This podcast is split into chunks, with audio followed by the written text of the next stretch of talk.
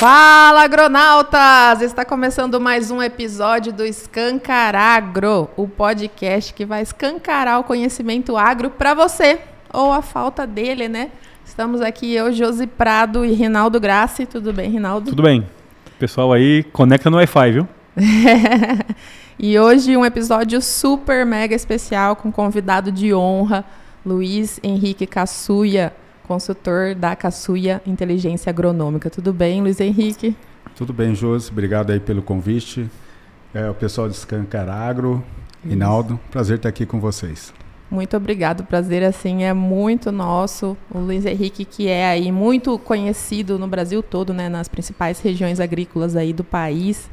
Ele que é engenheiro agrônomo, é especialista em manejo do solo e também proteção de cultivos, né, com experiência de mais de 30 anos no mercado e há 14 anos à frente da, da Caçuí Inteligência Agronômica, que hoje eu diria que é um dos principais, uma das principais consultorias expoentes aí, principalmente em termos de, de inovação, né, de tecnologia para o agro.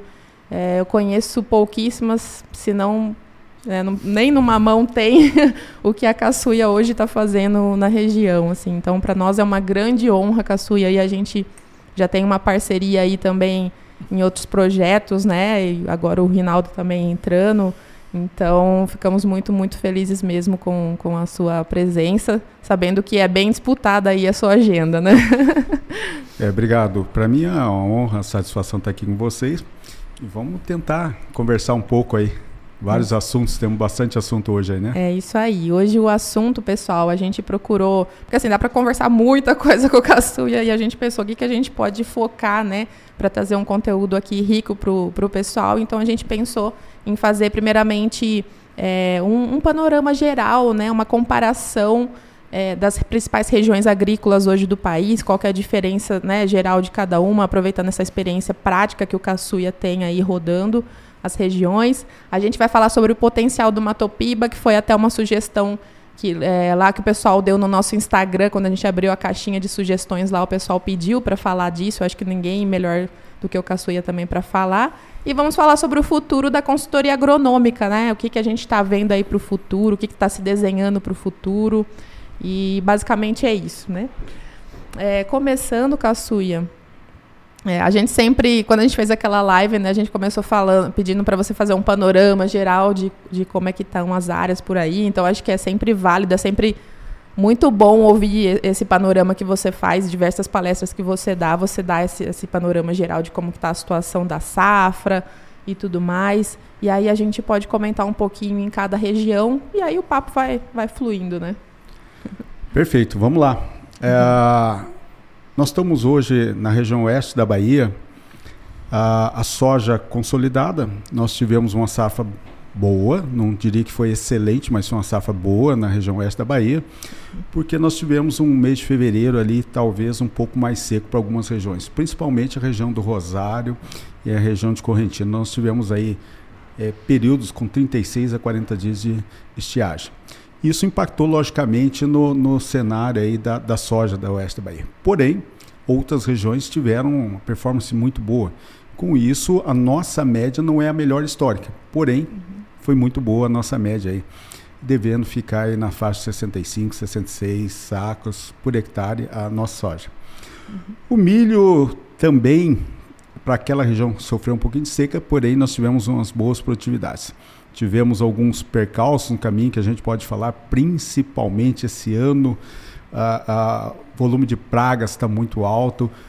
não só a cigarrinha foi um problema, mas porém a espodóptera tem voltado a ser um problema sério em algumas regiões que a gente pode comentar aqui depois da live, junto aqui da, da live aqui.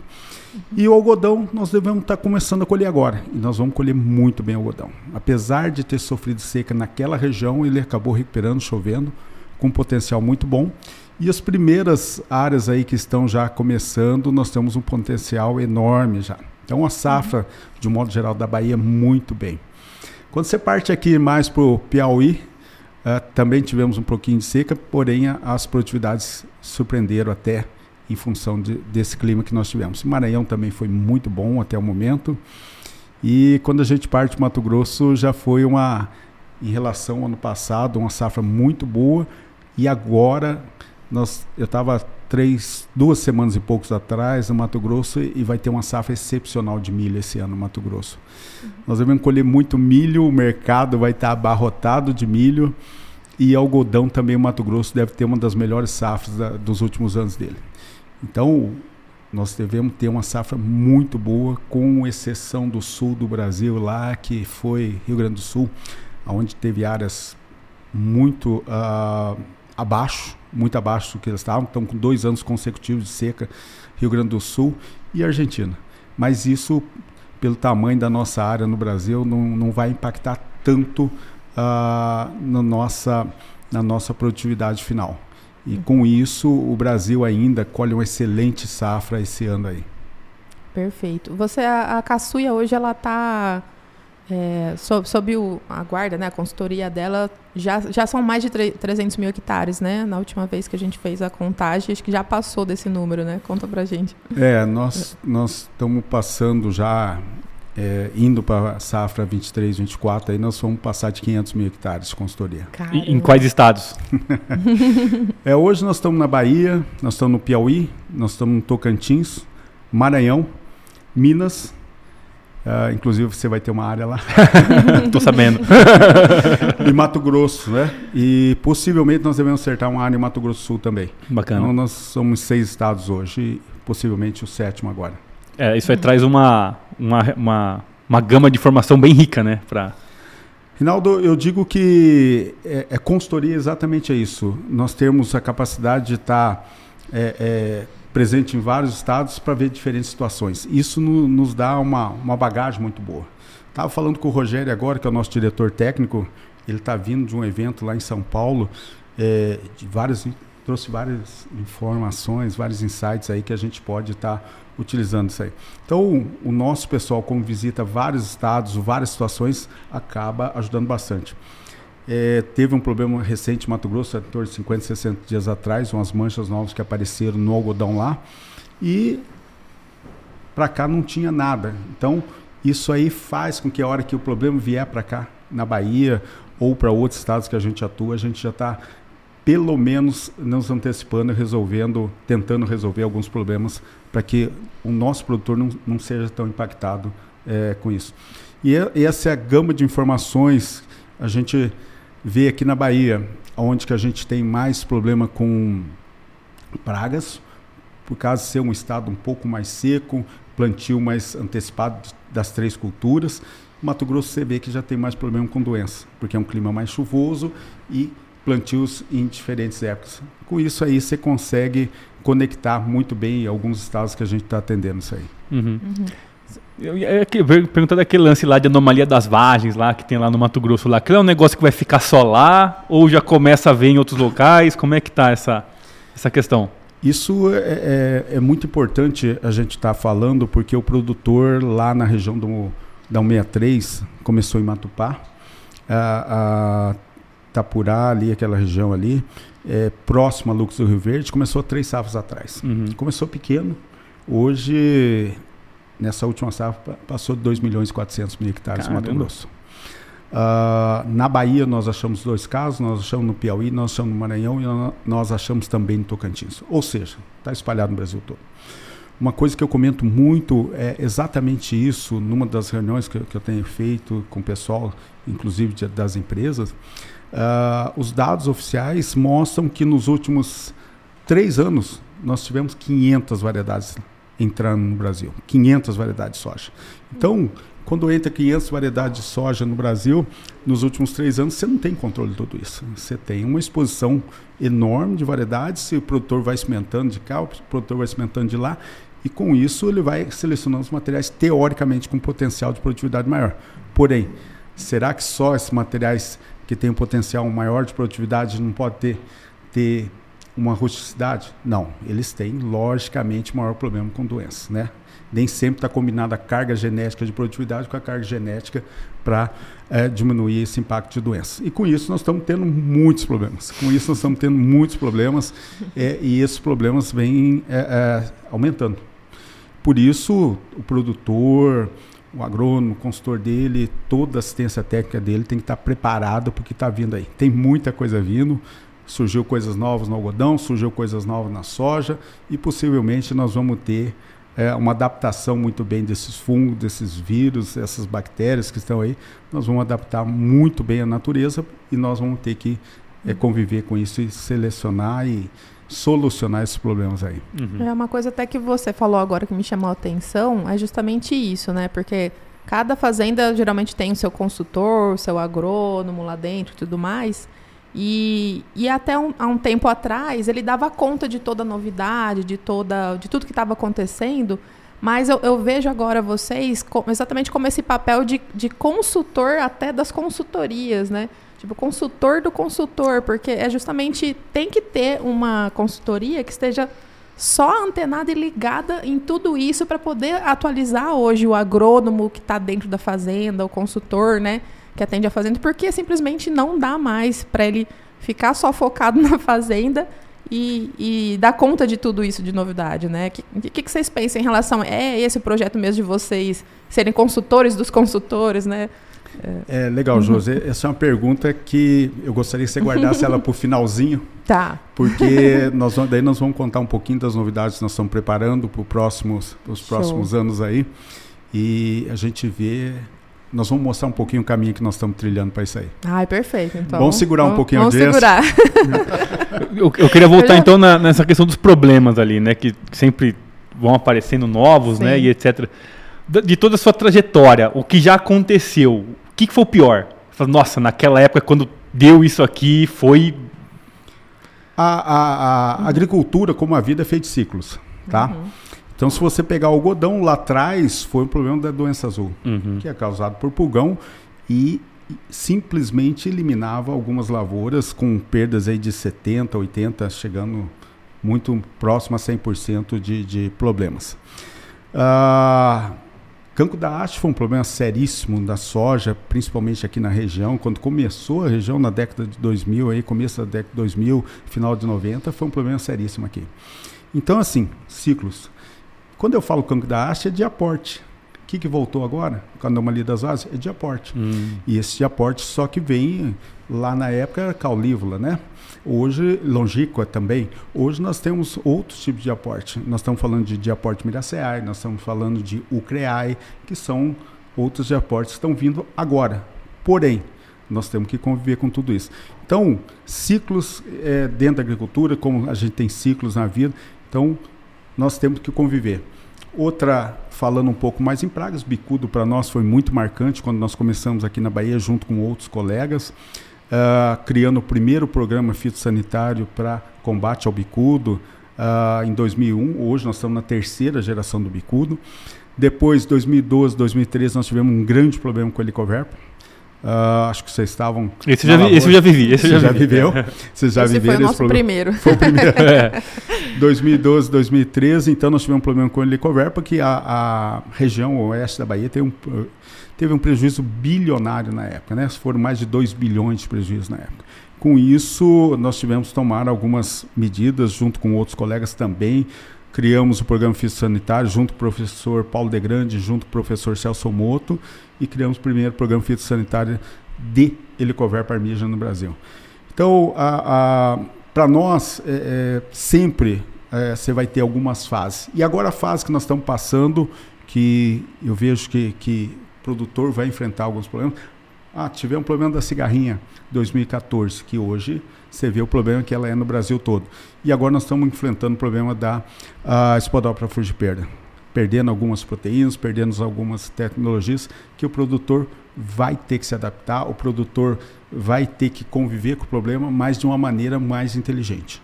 Isso vai ter que ser de uma forma muito bem organizada, muito bem estratégica, para que a gente possa enfrentar esse problema que está vindo. Haja visto que nessa última safra, ou na safra que nós estamos acabando agora, nós tivemos, tanto no milho quanto no algodão, nós tivemos é, é, aplicações fora do padrão do que nós estávamos acostumados para essa praga que vem crescendo. E é uma praga que cresce no Brasil todo.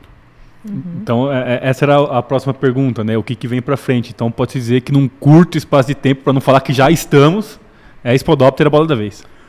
Ela é, é, vai ser a bola da vez por um bom tempo ainda, tá? É, eu conto uma história que em 2016 eu fui convidado por uma grande empresa aqui no Brasil para uma reunião em São Paulo, onde que eles reuniram todo o time de pesquisa deles global. E aí, quando eu cheguei na sala, era, era mais ou menos uma e meia, uma e quarenta da tarde. É, duas horas nós começamos lá em São Paulo a reunião. E eu comecei falando e um dos é, que me antecederam na, na, nas explanações falou assim: para, para, para. Você está falando tudo ao contrário do que eu falei. Vixe. E eu falava que na época, em 2016, o Podóptera ia ser, a, a, no futuro, ia ser a praga que ia dominar nas principais culturas, principalmente soja, algodão e milho, que é as áreas que mais nós atuamos. E ele falou assim: ó, sempre que eu estudava, eu ouvi falar que Spodoptera nunca foi. Problema até hoje. Isso em 2016. Porém, 2016, para quem mora no sul do país, lá tem frio, lá tem geada e às vezes até neve, então é mais, é mais fácil. Porém, em 2019, eu encontrei com o mesmo colega, um grande professor, e ele falou assim: ó, Spodoptera estourou no sul do país. Então, hoje a gente vê que essa Spodoptera está no sul do país, está no todo o Brasil e migrou para a África, migrou agora para a Austrália e o problema está se espalhando no mundo todo. Então, é uma praga extremamente polífica, é uma praga que se adapta a todos os sistemas e principalmente uma praga que acaba levando aí uh, problema para quem tem as proteínas. Hoje nós temos três proteínas básicas aí, CRAN-C, CRAN1F, é, CRAI2AB2 e mais a VIP3. São quatro proteínas aí, é, resumidamente. Nós temos várias, mas combinadas são todas essas aí. Então esse está se adaptando muito bem a esse sistema aí. É, e vem quebrando a resistência num. Ou melhor, criando né, resistência antes do esperado, né? Esperava-se mais, né? Uma é, janela maior de controle. Né? Eu estava vendo um gráfico meu de 2015. 2015 eu fiz um gráfico com projeção para 2020. E, e, esse gráfico eu só errei foi na, na, na Dalbolos Maides, que é a, a cigarrinha do milho. Eu não projetava tanto crescimento igual ela teve. Mas as outras pragas nós temos acertado todas. Spodoptera, pode escrever que eu estou falando aqui agora. pode cravar que eu estou falando. Tem tecnologia de soja que já vai nascer com problema. Já vai nascer. Nós estamos com tecnologias que está recém posta no mercado, ela já vai ter um problema seríssimo. É, por quê? A Spodoptera, o que, que ela faz? Ela se adaptou tão bem às proteínas, entre uma das proteínas, que a gente sabe que é a CRY1F, ela já, quando ela coloca os descendentes dela, já coloca nos ovos um grau de tolerância para essa proteína. E aí as prole vem, as descendentes vêm e acabam se desenvolvendo já num ambiente aonde que o grau de resistência dela vai aumentando e vai gerando uma série de problemas. Então, o que, que nós temos que fazer? O produtor tem que fazer? Criar estratégias. Criar estratégias para que ele possa é, se antever o problema, que a próxima safra vai ter um problema grande. Quais regiões vai ter? Bahia, com certeza, vai ter.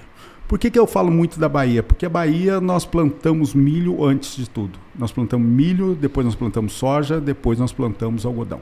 Isso eu falo em sequeiro, tá? Ah, quando você vai para Mato Grosso é, e algumas regiões do Maranhão que faz segunda safra, você planta soja primeiro, depois você planta algodão, depois você planta milho. Então, o grande multiplicador disso aí é o milho, que ele vai para as outras culturas. No Mato Grosso, como ele é a última cultura, o impacto é um pouco menor. Porém, demora, mas chega lá. Uhum. É, é a questão de paisagem agrícola, né, que o pessoal fala, né? Exato. Uhum. Eu fiquei curiosa num ponto que você falou referente é. a essa predição, né, que você faz em acompanhando os gráficos. Uh, qual, qual que é o dado que você pega para conseguir prever isso? É, é, é número, tipo assim, é quando chega mais cedo no monitoramento e tem mais tem mais do que. Tipo, naquela época era para ter menos, aí tem, tem encontrado no primeiro monitoramento muito mais um número, ou se é número de fazendas, qual, ou é uma junção de tudo isso. Legal, José. Isso anti, eu vou começar antigamente e depois chegar nos, nos dias atuais. Antigamente é, é, é, como vocês, vocês têm. A mulher tem um sexto sentido para algumas coisas. Uhum. E nós agrônomos, nós temos, como você tem várias regiões, você tem vários locais, você conversa com todos.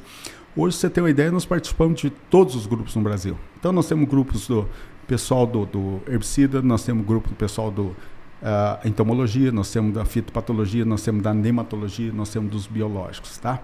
Uhum. Então, como a gente desenvolve vários trabalhos e participa de todos esses grupos, então a gente já tem noção de todas as regiões, o que está acontecendo em todas as regiões. Uhum. Depois, a gente viaja para todas as regiões também, não só aqui como fora do país. Então, isso te dá uma noção muito boa. E os nossos é, é, agrônomos estão em todos os locais, todos os dias na fazenda. Uhum. O pessoal nosso só não anda na fazenda de domingo. E às vezes tem que andar de domingo também, porque tem colheita, tem é, plantio, então eles acabam andando também.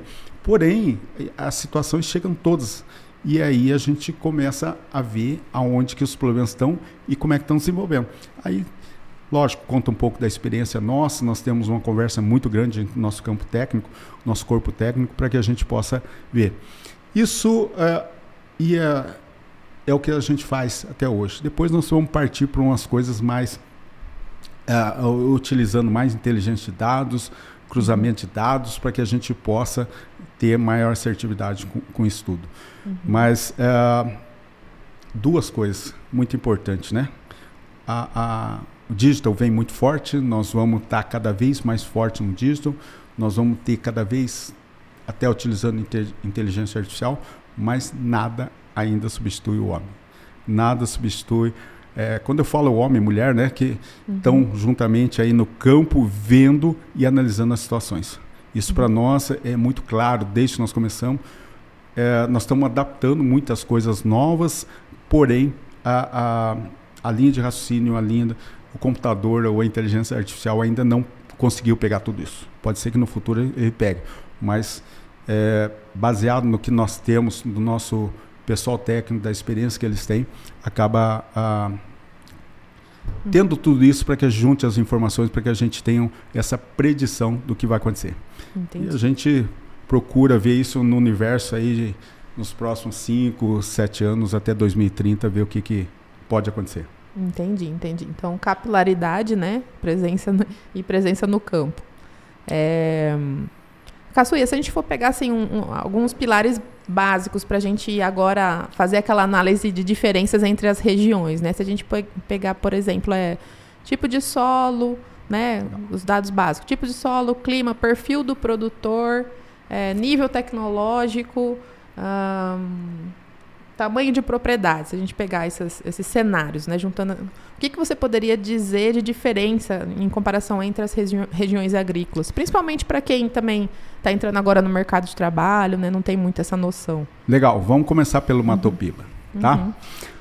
Pegamos a Bahia, por exemplo, a, a, região da Bahia é uma região onde nós temos predominantemente solo mais uh, baixo de argila.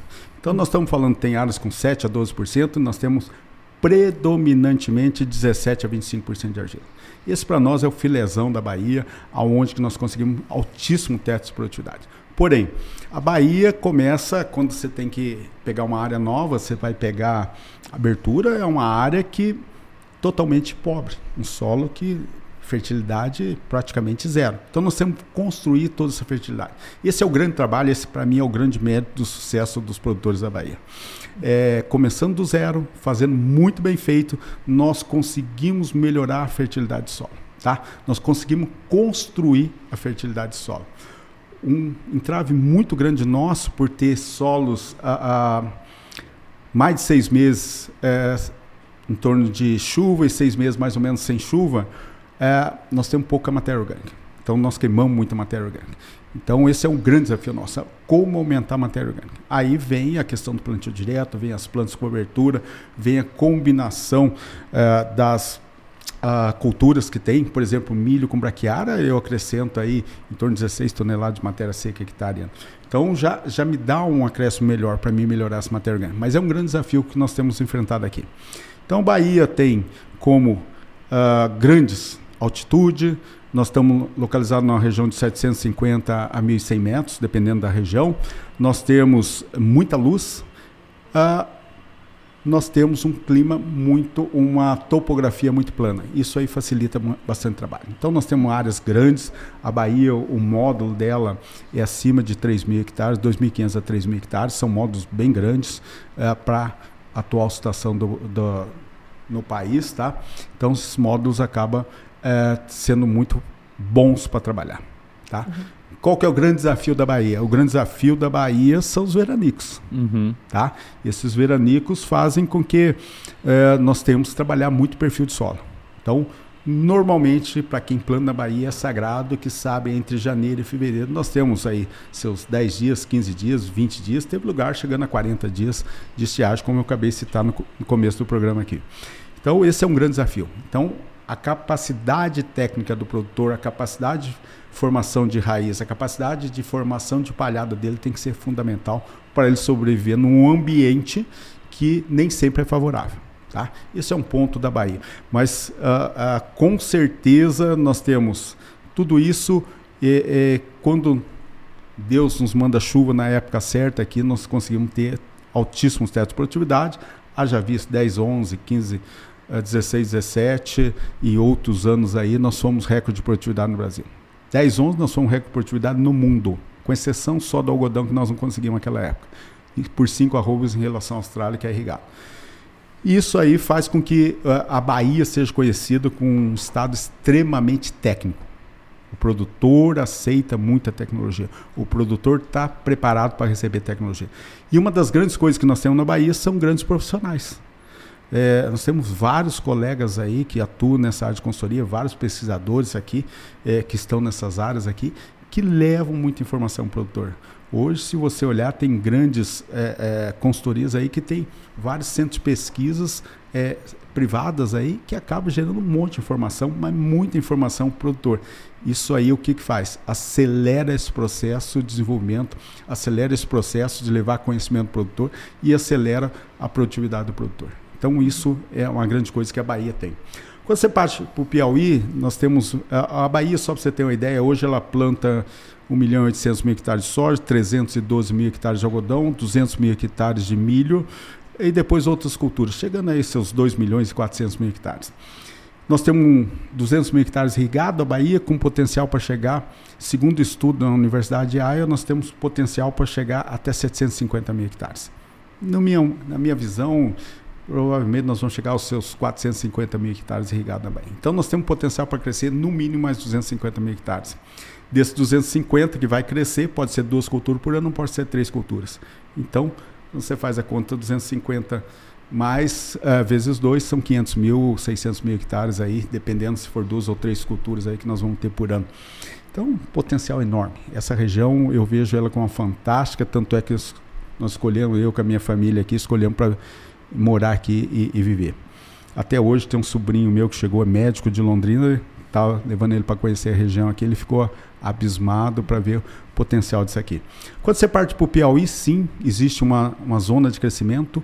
Uh, o Piauí tem é, uh, as áreas, vamos falar assim, para sequeiro, estão uh, quase que no limite, então dá para crescer aí seus 300, 400, talvez 500 mil hectares mas é, é, um pouco mais limitado. As regiões boas do Piauí estão muito bem já é, com produtores com altíssima tecnologia, com altíssimo teto de produtividade também. Então o Piauí eu vejo com crescimento, mas um pouco menor. É, é a Bahia já está quase que no ponto, partindo mais para irrigado. O Piauí no sequeiro tem algumas possibilidades.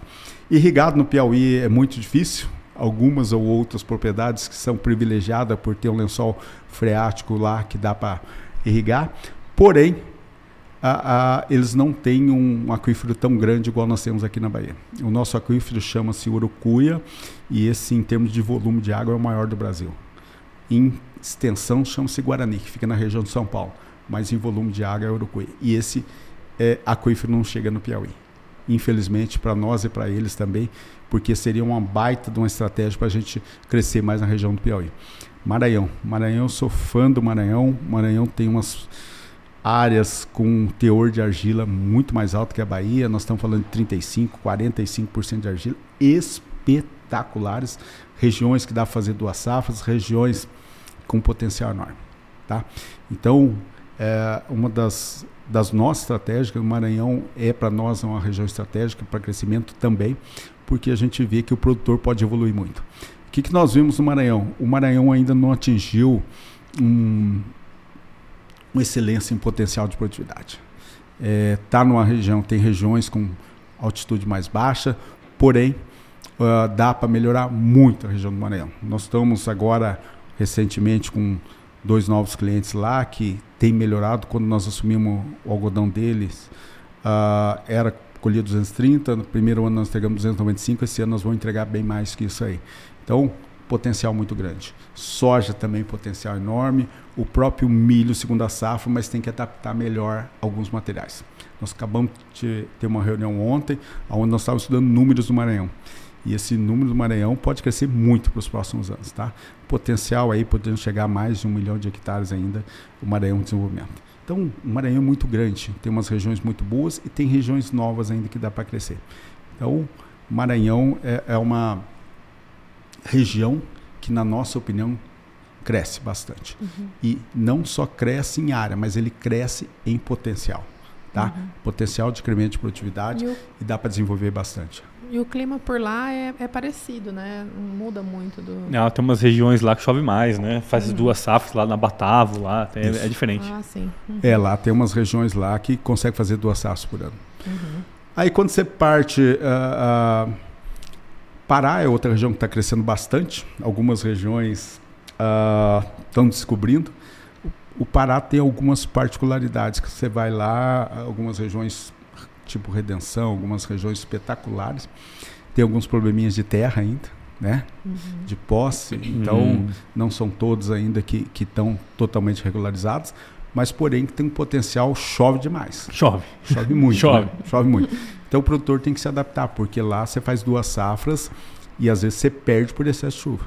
Então, é questão de adaptação. Para é. mim, o produtor é o cara mais adaptado, que ele consegue, em determinadas regiões, é, acaba uh, se adaptando e fazendo bastante. E aí depois você vai aqui pro, pro Mato Grosso, aí é um estado à parte que crescimento enorme, dividido em quatro grandes regiões aí o Mato Grosso, que dá para crescer muito ainda o Mato Grosso. Uhum. E o Tocantins? Tocantins, legal. Tocantins, uh, eu conheço algumas regiões, não conheço todas, mas eu vou te falar por onde que eu ando em uhum. Tocantins, tá? Tocantins aqui mais próximo, você vai para Palmas ali, é uma região espetacular, onde que você tem um potencial enorme, apesar de ter baixa altitude, uhum. tá? Clima mais quente. O que, que tem que se fazer? Adaptar variedades. Adaptar variedades para que tenha um potencial enorme. É, nunca para mim a restrição de, de baixa altitude, quando a planta transpira mais, a planta trabalha mais, é, é, é um empecilho. É só adaptar a época de plantio e adaptar variedades. Tá? Perfeito. Tá? Logicamente, o potencial de 250 metros de altitude não é o mesmo de 750 a 900. Uhum. Para milho é muito sabido isso aí, porque essa questão de amplitude térmica é, é, o que predomina bastante para a gente ter um potencial máximo de produtividade. Mas para a soja dá para adaptar muito bem e o próprio algodão nós temos encontrado é, algumas alternativas para adaptar isso aí. Tá? Uh, aí você vai para Tocantins, ali vai para frente de Palmas, uh, Caseara, aquela região. Estive lá, um grupo Lox, há um tempo atrás lá. Uhum. Tem uma fazenda enorme ali, 16 mil hectares. Bacaba, né? Conheço lá. É essa aí, essa fazenda uhum. mesmo. E o que, que eles fizeram? O que, que não. Produzia, mas não produzia bem. Tem que se adaptar. O que, que eles fizeram? Cavaram drenos para escoar a água, porque é, tinha muito problema com água parada lá. Aí falta oxigenação para a soja, falta oxigênio para o solo e acaba tendo problemas. Então, é, é, Tocantins também nós temos regiões muito boas. Região de Gurupi está crescendo agora, é, virando pasto, é, virando para soja, algumas regiões, e a própria Lagoa da Confusão ali, próxima ali também. Então, Tocantins também tem um, é, um desafio muito grande, na minha opinião, que dentro do mesmo talhão, às vezes você tem três tipos de solos diferentes. Então, essa aí, para mim, é o grande desafio no, no Tocantins é, saber trabalhar muito bem o solo. E como é que ele tem que saber trabalhar muito bem? Tem que ter uma capacidade de plantio enorme. Porque às vezes ele não consegue é, é, plantar o mesmo talhão, choveu aqui, é, a parte de cima do meio e a parte de baixo é totalmente diferente. Ele tem que saber muito bem plantar, senão a soja não nasce. Então, uhum. Ali não é para amador. É, o pessoal falava, quando o pessoal estava buscando cultivar de soja, é bem isso aí que a sua falou. Tipo, você tem lá no mesmo, so, no mesmo talhão três, quatro tipos diferentes de, de solo, cascalho, hora vira areia, depois argila, né? E o pessoal quando é, buscava, né, cultivar de soja, eles, é, o linguajar era assim, ah, eu quero aquela que emparelha o talhão. né, justamente ela não sentia as diferentes manchas ali de solo durante o. Mas aí eu acho que é o grande desafio, Rinaldo, porque o produtor, o que, que ele pode trabalhar muito bem nisso aí? É, é lá um, uma região específica para usar tecnologia e variabilidade de sementes. É, é verdade. Aí, aí você consegue fazer uma agricultura de precisão bem feita lá, aonde você consegue igualar melhor os solos em termos de fertilidade, igualar Perfeito. muito bem uh, a, a, taxa variável de sementes. Então, para mim, é, é, é, adaptar a tecnologia para aquela região. Realmente, pessoal aí que tra trabalha nessa linha, né, um, ali tem um belo case, né, para o cara montar os experimentos, né. Porque você vai pegar um talhão aqui ou outro lugar, é, é homogêneo, né. Exato. Aí você chega lá, você tem uma ali mesmo é um belo, belo local para fazer esse tipo de experimentação. Exatamente. É verdade. É porque aqui mais latossolo, neossolo, claro, tem diferença, mas até de, de, sei lá, profundidade, é bem, é bem parecido mesmo, né? Às vezes você não consegue nem muito bem, sem análise de solo, distinguir um do outro ali, né? Porque é interessante. Eu não sabia que tinha toda essa variabilidade não, lá ali. tem. Do, Talvez é um dos estados mais heterogêneos aí que a gente uhum. tem, até por, por variação climática, né? É, ali eu acho uhum. que o produtor tem que estar tá muito. É sempre a minha dica pro produtor lá procure alguém que já esteja localmente há um bom tempo para implantar qualquer cultura, porque senão ele pode demorar uhum. para se adaptar a isso aí e nesse demorar ele pode ter algumas safras com baixa produtividade ou safras frustradas uhum. que pode impactar no, no, fluxo de caixa dele isso aí. É, ele pode deixar de continuar existindo, né? Exato. Assim, esse é um problema. Ele, pelo menos ele tem um ponto de partida uhum. médio para começar, né? E quando a gente fala no Mato Grosso, Rinaldo José, é, aí você divide em quatro grandes regiões. Eu vou começar aqui pelo Vale do Araguaia, uhum. onde você tem a região de Querência, Canarana, Confresa, que é uma região espetacular. Conforme eu estou falando Canarana, Querência e Confresa, a chuva vai aumentando ali para o lado do Xingu, tá? E aí você consegue fazer duas safras quando você vai aumentando para o lado de Confresa. Então, é uma região espetacular, região que está crescendo, planta-se 1 milhão e 600 mil hectares ali naquela região. E aí com potencial para mais um milhão e meio. Então vai chegar a 3 milhões de hectares naquela região. Quando você vai para outra região que eu acho espetacular, que chama região do Sapezal, Campo de Júlia, ali, ali é. Campo Novo do Parecis, é uma região com alta altitude, nós estamos falando de 600 a 700 metros de altitude, com a, maior argila que nós, nós estamos falando de argila de 50 a 65% de argila, com maior chuva do que nós. Então lá a chuva em torno de 1.800 milímetros fazer duas safras para mim é uma das melhores regiões do Brasil a céu aberto. Tá? Então, uma região espetacular, uh, com potencial cada vez maior de aumento de produtividade. Não de crescimento de área, porque ali já está bem limitado, vai crescer mais para outras regiões para o lado de Rondônia lá. Aí você vai para a região da 63, lá na região de Sorriso, Lucas do Rio Verde, é uma região mais baixa, aonde que alguns problemas acontecem muito, como a anomalia das áreas. Eles têm muito problema com drenagem de solos. Porém, uh, qual que é o grande desafio deles lá? Para mim é melhorar a tecnologia. Eu já falei isso pro produtor, nós estamos lá, nós estamos conversando com o produtor lá, nós temos clientes lá naquela região.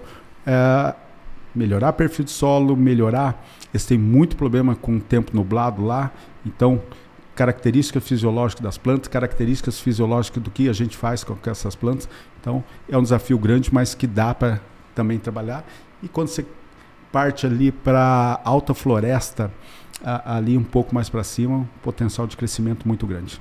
Então tem alguns alguns milhões de hectares ali que dá para crescer naquela região. E depois você vem nessa região de Campo Verde, Primavera do Leste, que já está bem consolidada aquela região, potencial alto, mais para Primavera do Leste, altitude maior, Campo Verde, uma altitude um pouco menor, mas com potencial enorme.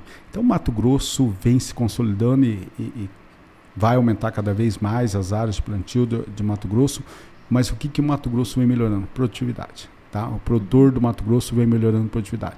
Com isso, nós vamos continuar crescendo muito, o Brasil vai continuar crescendo. É, mostra os estudos que nós temos hoje 43 milhões de hectares de soja, nós devemos plantar na próxima safra 46 milhões de hectares de soja. milho, talvez, eu não sei certinho esse número em função dos preços agora que nós estamos praticando, não sei quanto que nós vamos ter certinho de milho, nós tínhamos em torno de 18 ou 20 milhões, não sei, para mim vai migrar mais para soja, um pouco para sorgo, então potencial é enorme. Mas soja o Brasil continua crescendo, o Brasil vai continuar sendo a bola da vez por muito tempo e não tem quem passe o Brasil. Uhum, com certeza. Não tem quem segure o Brasil, a não ser que possa acontecer outras coisas que a gente não sabe. Uhum. E, e, e, falando em perfil de produtor, né? É, aqui na Bahia você comentou que os produtores são mais tecnológicos, né? A gente sabe que é um perfil de produtor que veio mais lá do sul e tal. E nas outras regiões, como que você classificaria, assim, mais ou menos? Se é mais tradicional, se é mais... Olha, o, o, o produtor sempre é um... Pela escala dele, pelo tamanho dele, ele é um pouco mais conservador, tá? Uhum. Agora, uh, recebendo menos tecnologia... Quando a gente fala em tecnologia, nós temos que classificar. É, o pessoal só pensa mais no digital. Não. O que, que, é menos uhum. tecnologia? é o produtor investir menos em fungicida, é o produtor uhum. trabalhar menos é, é, com bons herbicidas, é o produtor talvez não fazer o manejo correto. Tá? Uhum. Então, essa é a primeira parte quando a gente fala em tecnologia.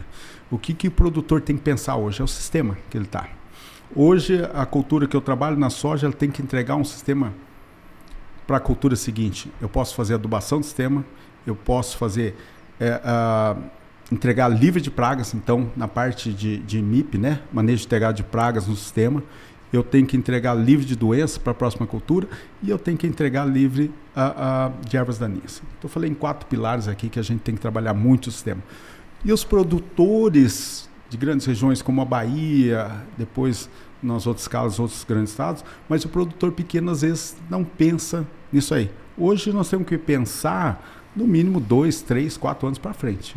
É esse que é o, é o, verdadeiro produtor, esse é o verdadeiro agrônomo, consultor que vai trabalhar. É esse que vai estar no mercado para os próximos anos.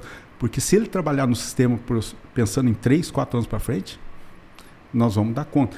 Lógico que nós não vamos acertar 100%, mas pelo menos nós temos que acertar 80% desse negócio aí, tá? É e aí depois o produtor, aí a gente parte nível tecnológico, receptividade de máquinas, boas máquinas. É, é, é, o produtor brasileiro, ele gosta de muitas máquinas. Logicamente, nem sempre o, os outros estados conseguem ter as melhores máquinas ou as máquinas menores. Por falta de propriedades pequenas, não, não aceita todo esse maquinário novo, tá? Uhum. Mas é, o produtor sempre é, é muito aberto para essas tecnologias. E depois eu classifico a última parte, que é a parte digital o, o que, que vai impactar nessa parte disso? É onde que tem a nova geração, a segunda geração. Ou a terceira geração, não sei que geração que está aí. Mas uh, uh, essa nova geração que está vindo, essa é muito mais receptível para essa área que nós estamos falando. Tá? Então, Uh, nós temos que nos adaptar. Eu falo muito com, com, o nosso pessoal, que são mais novos dentro da consultoria, o pessoal que, que tem. Uh, eu lidei com a primeira geração que está aqui na Bahia, é, a, agora está vindo a segunda geração. Será que eu tenho que me adaptar à segunda geração que está vindo na Bahia? Como a segunda geração tem que se adaptar a mim, mas o nosso pessoal, principalmente, eu vejo quando eu saio muito para o campo, esse pessoal mais novo que está aí, é, cabeças um pouco diferentes. Lógico, é, é, são muito mais tecnológicos, são muito mais receptivos a essa tecnologia e às vezes falta um pouquinho de experiência, falta um pouquinho é, é, daquilo que a vivência de campo. Mas isso aí está tá sendo um processo muito mais rápido. Então, é, essas classificações que eu mostrei para você é, é, que classificam o produtor ser tecnológico uhum. ou não, tá? Uhum. E em termos de maquinários, aí está vindo muita novidade, já tem muita coisa no campo, novas tecnologias, drone vai, já é a realidade de algumas regiões, em grandes grupos já é uma realidade forte, em grandes grupos aí, drone e a gente está caminhando para as propriedades menores para drone também. Então, nós temos que nos adaptar a tudo aquilo que vem. Uhum. Uhum. E aí depois a gente também tem ali, só para fechar, né, região de Minas, né, Minas Gerais e São Paulo, e por fim o Sul, né? Que a gente conhece mais e tal. Que é mais... Vocês têm que me ajudar, algumas regiões eu não conheço tudo. Tá? É. Vamos lá, Minas. Minas, nós temos aí a região de Pato de Minas, que é uma excelência. Pato de Minas, para mim, é uma região extremamente tecnificada, é, legal, altitude muito é, mil metros de altitude, com potencial altíssimo de produtividade, tá? Uh, aquela região ali, para mim, você visita lá, é a região de chuva, chove bem, uh, solo com argila e tem bons produtores ali. Produtores significados com potencial altíssimo de produtividade. Eu vejo algodão ali naquela região lavouras com 400 arroba folgado ali. Uhum. Algumas lavouras com potencial enorme. Eu participo de um grupo que é só de, de Minas ali, que eu tenho dentro do meu, no WhatsApp ali, aonde que o pessoal de Minas está sempre uh, postando algumas coisas. Eu faço visitas eventuais lá e a gente consegue estar tá sempre conversando. Então vejo potencial enorme. Outras regiões, aí eu, não vou me atrever a falar muito, porque eu, de Minas, nós estamos aqui perto agora, é, é, a região ali perto de Unaí, ali onde nós temos ali, a gente está conhecendo também, uma região muito boa potencial enorme, fantástico, irrigado ali também, com crescimento fantástico, tá? Uhum. Quando eu vou para São Paulo, aí você vê muita cana, muita cana uhum. de açúcar. Acabei de receber semana passada aí o pessoal da Heisen, aonde que eles estão enfrentando alguns problemas seríssimos com algumas pragas e vieram conversar o que, que nós desenvolvemos para a cultura do algodão, principalmente o bicudo algodoeiro, para eles fazerem para o bicudo da cana, que é os fenófilos leves lá. Hum. Então eles têm esse problema, mas essa troca de ideias, essa troca de informações é, é fundamental, né? E São Paulo é um país, ah, ah país não, um estado, é um país à parte, vamos assim falar, é. né? Totalmente tecnificado. É, é um, é, é, um, é um estado que eu gosto demais, por, quando você vê em termos de infraestrutura, né? Totalmente uh, estradas boas, estradas uh, uh, pedagiadas, estradas com mão dupla, tripla, quadra, sei lá. Então é um estado completamente à parte do Brasil. Ah, como tem regiões, ah, áreas pequenas, eu tive recentemente ali perto de Presidente Prudente, numa cooperativa, num evento grande, onde que eles têm solos muito arenosos. É, é, tem. É, tive na, na cooperativa Caçul, Caçul, é, é, fazendo um evento lá com eles e eles estão partindo muito para a soja, né? Então, desafios novos, como a gente teve aqui no passado, eles estão com desafios novos. Então, nós fomos lá, conversamos bastante com os produtores e vendo uma realidade diferente. Então, você tem várias condições de estados aí completamente diferentes. Quando você vai para o Paraná, um estado espetacular, algumas regiões divididas em várias regiões do Brasil, aonde que tem um ápice lá, na minha opinião, região de Ponta Grossa ali, onde você tem os maiores tetos de produtividade do Brasil em termos de, de milho. Tem uma, uma cooperativa lá, que é a Fundação ABC, que, na minha opinião, são fantásticos. Tem vários colegas lá dentro lá da fundação, pesquisadores muito bons lá, com potencial enorme, mas com um desafio muito grande na soja. No milhas, encaram muito bem o desafio com tetos altos de produtividade. Na soja, por incrível que pareça, a principal doença deles lá é o ídio, que para nós aqui não significa tanto, mas para eles é a principal até com a ferrugem. Então, regiões diferentes. Vai para a região norte do Paraná, potencial enorme de soja uh, e trigo, algumas regiões, e milho segunda safra. Aí você vai mais para o oeste lá do Paraná, também é soja com milho segunda safra. Hoje eu vejo no Paraná o grande desafio é trigo. Tá? Hum. Trigo é um desafio desde que eu morava no Paraná, desde na década de 80, que eu trabalhei muito no Paraná, é, é, e década de 90, que eu trabalhei lá, o trigo sempre foi e vai continuar sendo desafio. Uhum. Para as cooperativas, para o produtor, porque você produz, a hora que chega na colheita você não tem dinheiro, ou o ano que chove demais na colheita você tem problema com produtividade no milho. Uhum. Tem problema com, uhum. com qualidade, pH baixo, então acaba tendo é, é, alguns problemas lá. Uhum. Mas Paraná é uma região fantástica, chegou a ser a maior região do Brasil de, de milho, uh, desculpa, de algodão na época, 600 mil hectares, quando uh, uh, depois o bicudo veio e acabou com o algodão no, no, no, no Paraná. Rio Grande do Sul, aí sim é um estado que vem passando por duas crises severas de, de, de dois anos, duas safras severas de, de estiagem. E esse ano eu estava conversando ontem numa reunião uh, no município lá, a média de soja que os caras estão colhendo agora é 18 sacos por hectare. Nossa. 18 sacos por hectare. É muito baixo. Paga, né? É, não paga uhum. custo, não paga nada. Então, dois anos seguidos, o produtor está com uma certa dificuldade nesse estado. Uhum. Torcer para que ano de El Ninho, próxima safra, para eles deve ser muito bom, para outros estados como o nosso, que deve ser um pouco mais desafiador, mas nós temos que encarar tudo isso aí. Uhum. Você falou de trigo, né, Caçuia? Está aumentando muita área de trigo aqui na Bahia também, né? É, até essa semana eu ouvi o pessoal comentando que ela fazer uma visita numa área de trigo e tal. Como é que você vê essa cultura aqui, no potencial dela, ou outras, né, que estão se desenhando aí pro... Trigo, aqui na nossa região, nós temos um potencial, acho que, se eu não me engano, ela deve estar tá chegando a uns 6 mil hectares aqui uhum. na região do trigo, tudo irrigado, tá? Então, o trigo é uma cultura que serve para o produtor principalmente para controle de nematóide. Nós temos variedades muito boas para nematóide com potencial acima de 100 sacos por hectare. Nessa questão da guerra aí da Ucrânia é, com a Rússia, o preço do trigo triplicou. Então ficou favorável muito o preço do trigo, porque o custo do trigo é um custo alto. Mas com essas produtividades acima de 100 sacos, teve casos aqui na Bahia chegando a 146 sacos por hectare. O recorde no, no, foi em Goiás, 162, se eu não me engano. É, uh, dá para plantar trigo. Dá para plantar. O nosso problema do trigo aqui seria o escoamento do trigo que vai para Brasília, em torno de 550 quilômetros, frete.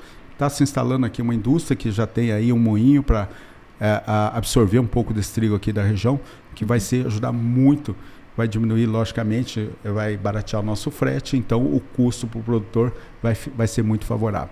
Uhum. E eu vejo o trigo como uma cultura fantástica, que dá para se trabalhar, logicamente tem que saber a época, senão o Brusone come também trigo, mas é uma cultura que dá para trabalhar na rotação. Serve de palhada, serve para baixar nematóide e dá para o produtor ganhar dinheiro também. Legal. O Caçoia, me veio agora na cabeça para a gente quebrar um pouco a, o, o ciclo dessa, dessa conversa, um pouco a, da técnica, é, veio na minha cabeça assim que todo, todo agrônomo quer, no fundo, ser produtor rural. Dizem que tem né, esse negócio. Você tem esse já teve ou tem ainda esse desejo de ser produtor rural? E se você fosse produtor rural com uma pequena propriedade, o que, que você plantaria? Legal. Como todo agrônomo, eu tenho o sonho de ser produtor rural. E hoje eu sou produtor rural. Aí, ó. Ah, sim. uh, qual é foi o meu grande desafio, Josi? Uhum. Uh, meu grande desafio foi assim: o meu foco sempre foi consultoria. Uhum. Sempre foi consultoria. Então, é, eu nunca conseguia fazer duas coisas ao mesmo tempo. Uhum. Fazer bem feito. Fazer uhum. duas coisas ao mesmo tempo a gente consegue, mas fazer bem feito é. é. difícil você fazer mais que duas coisas ao mesmo tempo. Então, eu sempre foquei na consultoria. Depois que meus filhos cresceram, eu tenho três filhos, né? São agrônomos, dois são agrônomos, um é formado em administração, que eles cresceram, aí sim, a vontade veio deles também para ter uma propriedade rural ou para a gente arrendar áreas aí para que a gente possa tocar. Então, é, nós temos que, como agrônomos, fazer isso e o que, que nós fazemos? Uh, fazer bem feito. Então, uhum. acabamos de assumir uma propriedade agora, ano passado ela estava uh, ah, inteira. O pessoal conhece, todo mundo passa lá na, em frente à propriedade, fica na beira da BR puta, melhorou a área, mas todo mundo tá de olho, né? Era cheio de vassourinha de botão lá. Para quem não sabe, é uma erva de difícil controle aí, tá? Vassourinha de botão. Nós conseguimos, um dos filhos meus assumiu aquela propriedade, conseguiu eliminar esse problema. Mas isso é, é, é, uma técnica, demora para fazer isso aí e, e, tem um custo muito alto fazer isso aí. O que, que nós estamos plantando hoje? Hoje nós plantamos soja. Por que, que nós plantamos soja somente até o momento? Nós plantamos soja e plantas de cobertura porque as nossas terras que nós estamos tocando hoje são terras novas. Então não são terras preparadas. O que, que nós vamos plantar? Soja e algodão. Uhum. Esse, uhum. a minha praia é algodão. Nós vamos tá, nós estamos preparando as nossas áreas para uh, ah, plantar algodão no futuro aqui e bem próximo aí, se Deus quiser. E depois a gente vai evoluindo nesse sentido, porque a nossa é, é, a nossa sempre é, é, nos pautou foi a cultura do algodão. Uhum. A soja, a gente pega na fazenda, a gente tem tocado muitas, as nossas áreas são muito grandes de soja e milho, mas é, soja e algodão sempre é, é, o nosso sonho de consumo aí. E milho, como rotação de cultura, é fantástico. Eu acho que milho é uma cultura que dá para a gente trabalhando. Esse no atuário, no, no cenário atual, o milho está um pouco complicado em função do custo de produção para a próxima safra, nos preços atuais. Uhum. Vamos esperar para ver o que, que acontece nos próximos meses aí para a gente ver essa questão de preço. Ah, que legal. Não sabia dessa notícia, porque eu sabia que vocês tinham um centro de pesquisa, né, e tudo mais. Mas para mim é novidade, que agora vocês são produtores, então parabéns. é, eu, falando um pouco pessoalmente assim, claro, eu também como agrônoma tenho um sonho um dia de ser produtora rural. Mas não sei você, acho que você também. Tenho. Eu não vou, não vou falar que não. É, tem que ser o mesmo sonho, é. né? O sonho tem que construir não, juntos. Estamos alinhados, estamos alinhados. Você já, já contou quantas palestras você dá por ano? Rapaz, eu não sei. Quem tem esse controle é, é, é o Luiz Eduardo, que cuida todas essas áreas aí. Uhum. Uh, em palestra, treinamento tem bastante. A gente tem feito bastante aí. E qual foi o evento assim maior, assim, seja Ah, cara do céu, me chamaram para esse aqui, eu tô podendo, hein? congresso, né? Congresso, uhum. congresso já foi um dos grandes eventos.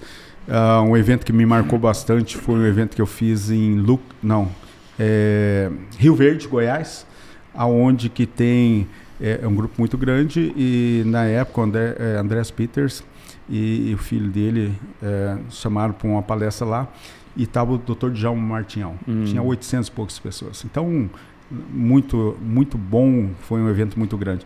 Mas é assim, para mim todos os eventos são importantes. Uhum. Eu já cheguei em palestra de ter 5, 6 pessoas, tá? Como eu faço treinamento em fazendas, às vezes tem 5, uh, 6 pessoas ou tem 20, 30, 40 pessoas. Assim, isso para mim é, é, é, importante, a qualidade do pessoal tá ali. É, a gente tem visitado vários grupos hoje, várias fazendas. Então isso é, é importante. O pessoal uhum. da São Francisco aí, ó, que ter, é, tem um aqui que acabou de sair do ciclo da São Francisco. Eu já fiz várias ali na São Francisco também. Uhum. É verdade. E, bom, é uma referência para muitas pessoas, inclusive para mim, né? Quem são as suas referências? Ou quem eram as suas referências? Legal, essa pergunta é. Vamos lá. No algodão, é, algumas pessoas que, que marcaram a, a, a, a carreira. Primeiro foi meu professor, Silvestre Belletini. Ele, ele, quando eu estudava, ele dava aula de soja, milho, cana e algodão. Foi aí que eu comecei a aprender e gostar muito de algodão. Tá? Então eu tinha dois primos que eram agrônomos, eles me ensinaram a gostar de agronomia.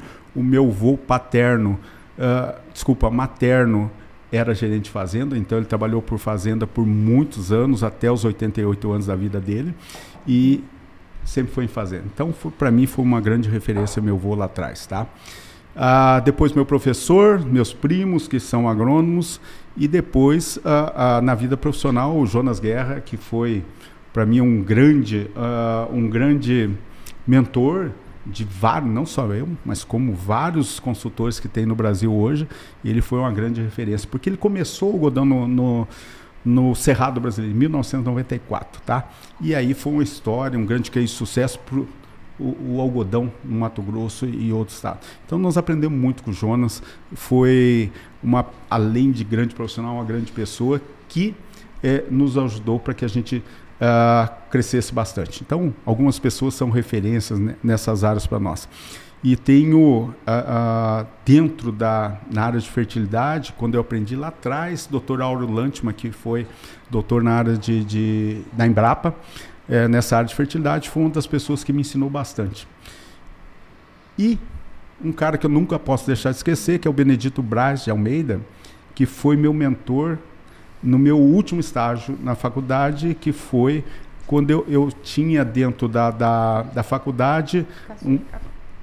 Quer mais café? Quero. E aí uh, nós tínhamos lá uh, ele montando experimento e eu junto com ele. E ele me ensinava e me mostrava como reconhecer ervas daninhas, é, ativo de produtos. E quando nós não tínhamos para a experimento para montar no cano, eu ficava dentro de sala de aula estudando. Isso para mim foi muito importante, porque daí eu, eu aprendi muito com ele e trago isso para toda a vida aí. E, e logicamente a gente é, é, vai acumulando das pessoas. Então a, a minha trajetória é, é, muito enriquecedora de pessoas boas. Uma coisa muito importante sim, pessoas boas atraem pessoas boas. Uhum. Isso é verdade mesmo. Aí, para quem não conhece o Caçuia, o homem para essa dinâmica de princípio ativo de grupo químico, nome científico, Deus me livre. Eu precisava eu de um, destravar isso aí, viu? Porque olha, e não é fácil não, né? Esses nomes aí tudo doido aí. Sim, eu fico também, como a gente teve o privilégio de, de é, fazer a gestão do Mestres do Manejo, né? E aí a gente assiste as aulas lá também, eu fico, meu Deus, como é que ele, como é que guarda tudo isso? E ela era responsável ainda por legendar, né? Falava, nossa, como é que faz? Que, que, como escreve isso aqui agora? Eu, como agrônoma, tinha que ir lá pedir ajuda para os universitários. Pra... Muito bom. É, a gente falou um pouco sobre as diferenças regiões, né? E a gente combinou até de também citar um pouco do Matopiba, embora já, já tenha falado bastante, né?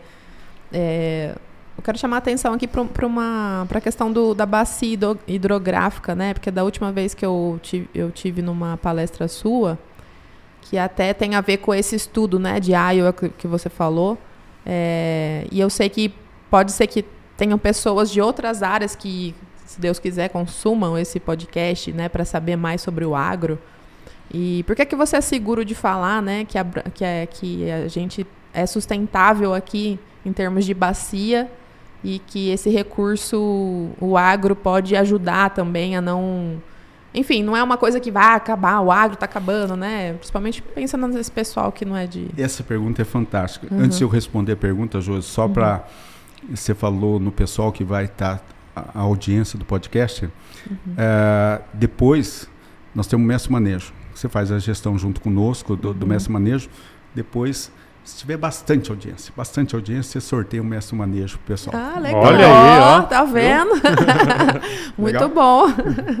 Mas vamos lá. Show. É, isso é, é, é, Quando a gente estuda bastante, é, é, eu, por exemplo, tô, uh, pensei numa época fazer medicina. Pensei uhum, em fazer uhum. medicina numa época. Aí eu fui visitar o hospital universitário, e falei, sim, isso não é para mim não. tá? Então, resolvi vir para agronomia. Então eu estudei muito para isso. E eu não me atrevo a falar de medicina com as pessoas, uhum. porque eu não entendo. E eu vejo muitas pessoas se atrevendo a falar exatamente de agricultura, exatamente de agronomia, sem entender do assunto. Tá? Exatamente. Então, é, eu prefiro que as pessoas se identifiquem, mas primeiro, para emitir algumas opiniões, principalmente algumas pessoas mais influentes, emitir algumas opiniões, precisava pelo menos ler um pouquinho mais, pelo menos uh, ver a realidade. É, agricultura, hoje, nós temos um potencial. Acabei de falar que nós estamos com 43 milhões, vamos para 46 milhões de hectares de soja. Nós somos o maior produtor mundial de soja do mundo. Estados Unidos uh, nunca vai mais alcançar nós. Uh, nós somos o segundo maior exportador, uh, exportador de, de, algodão do mundo. Aí os Estados Unidos está na nossa frente. E cana, nós estamos muito bem. É, é, é, laranja, nós estamos muito bem. Gado, nós estamos muito bem.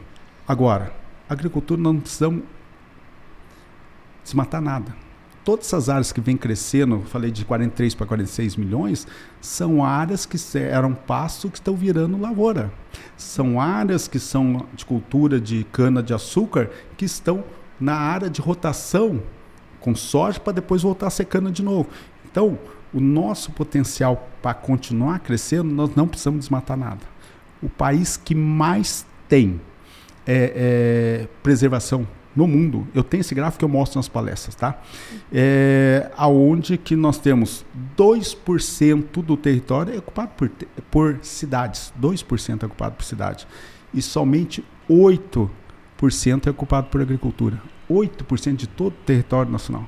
Então, você vê que cidades nós estamos ocupando muito, mas ah, somente 8% com agricultura. Nós temos aproximadamente 100 milhões de hectares de uh, pasto degradados que podem virar lavoura. Então, olha o potencial que nós podemos crescer nos próximos anos, sendo que a população, estudos mostram, muito recente, eu peguei dados essa semana, o pessoal me mostrando, que a, a, a, nós vamos chegar a nível de população já em. Nós estamos próximos aos 10 bilhões. Uhum. Então, isso aí é 2050, 10 bilhões, aonde que quem continua crescendo? Índia vai passar a população da, da, da China, em termos de população.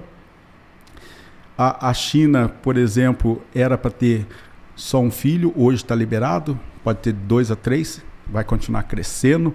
A Índia já ultrapassando quase que a Índia já em termos de população.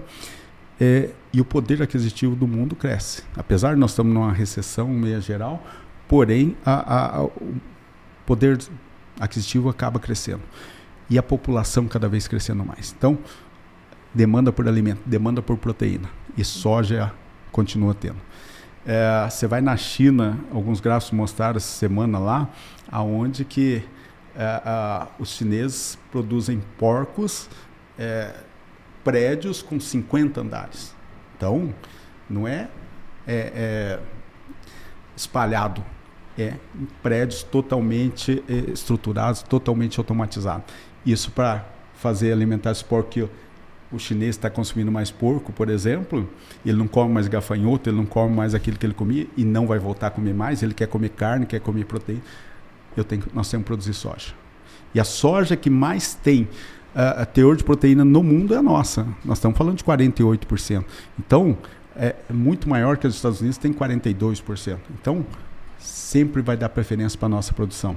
Para consumir ou comprar a nossa soja, porque nós temos aí um acréscimo de 5, 6% de proteína a mais. Então, com menos soja, ele produz mais proteína.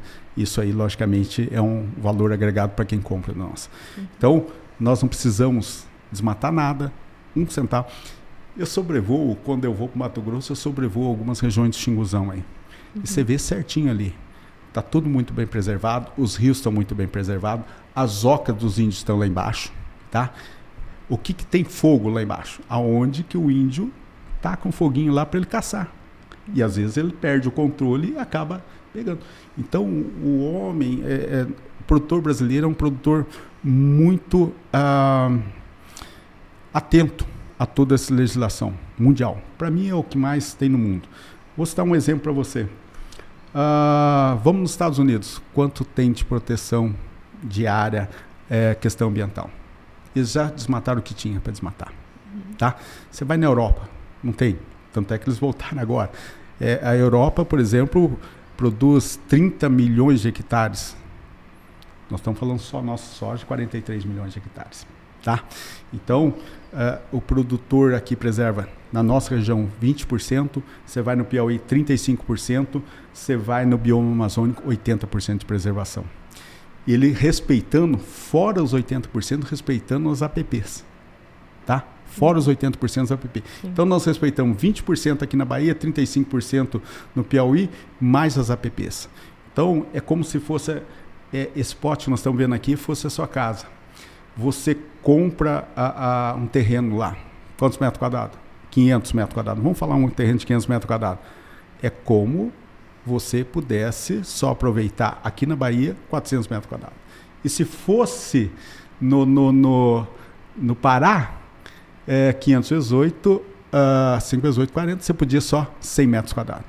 Você compra um terreno de 500 metros quadrados, você não pode construir no, nos 400 metros quadrados. Sim. O produtor faz isso. Uhum. Ele compra a propriedade, ele preserva a propriedade, mas ele não pode tocar um centavo daquilo lá. Uhum. Então nós somos único, único país do mundo que mais preserva. Tá?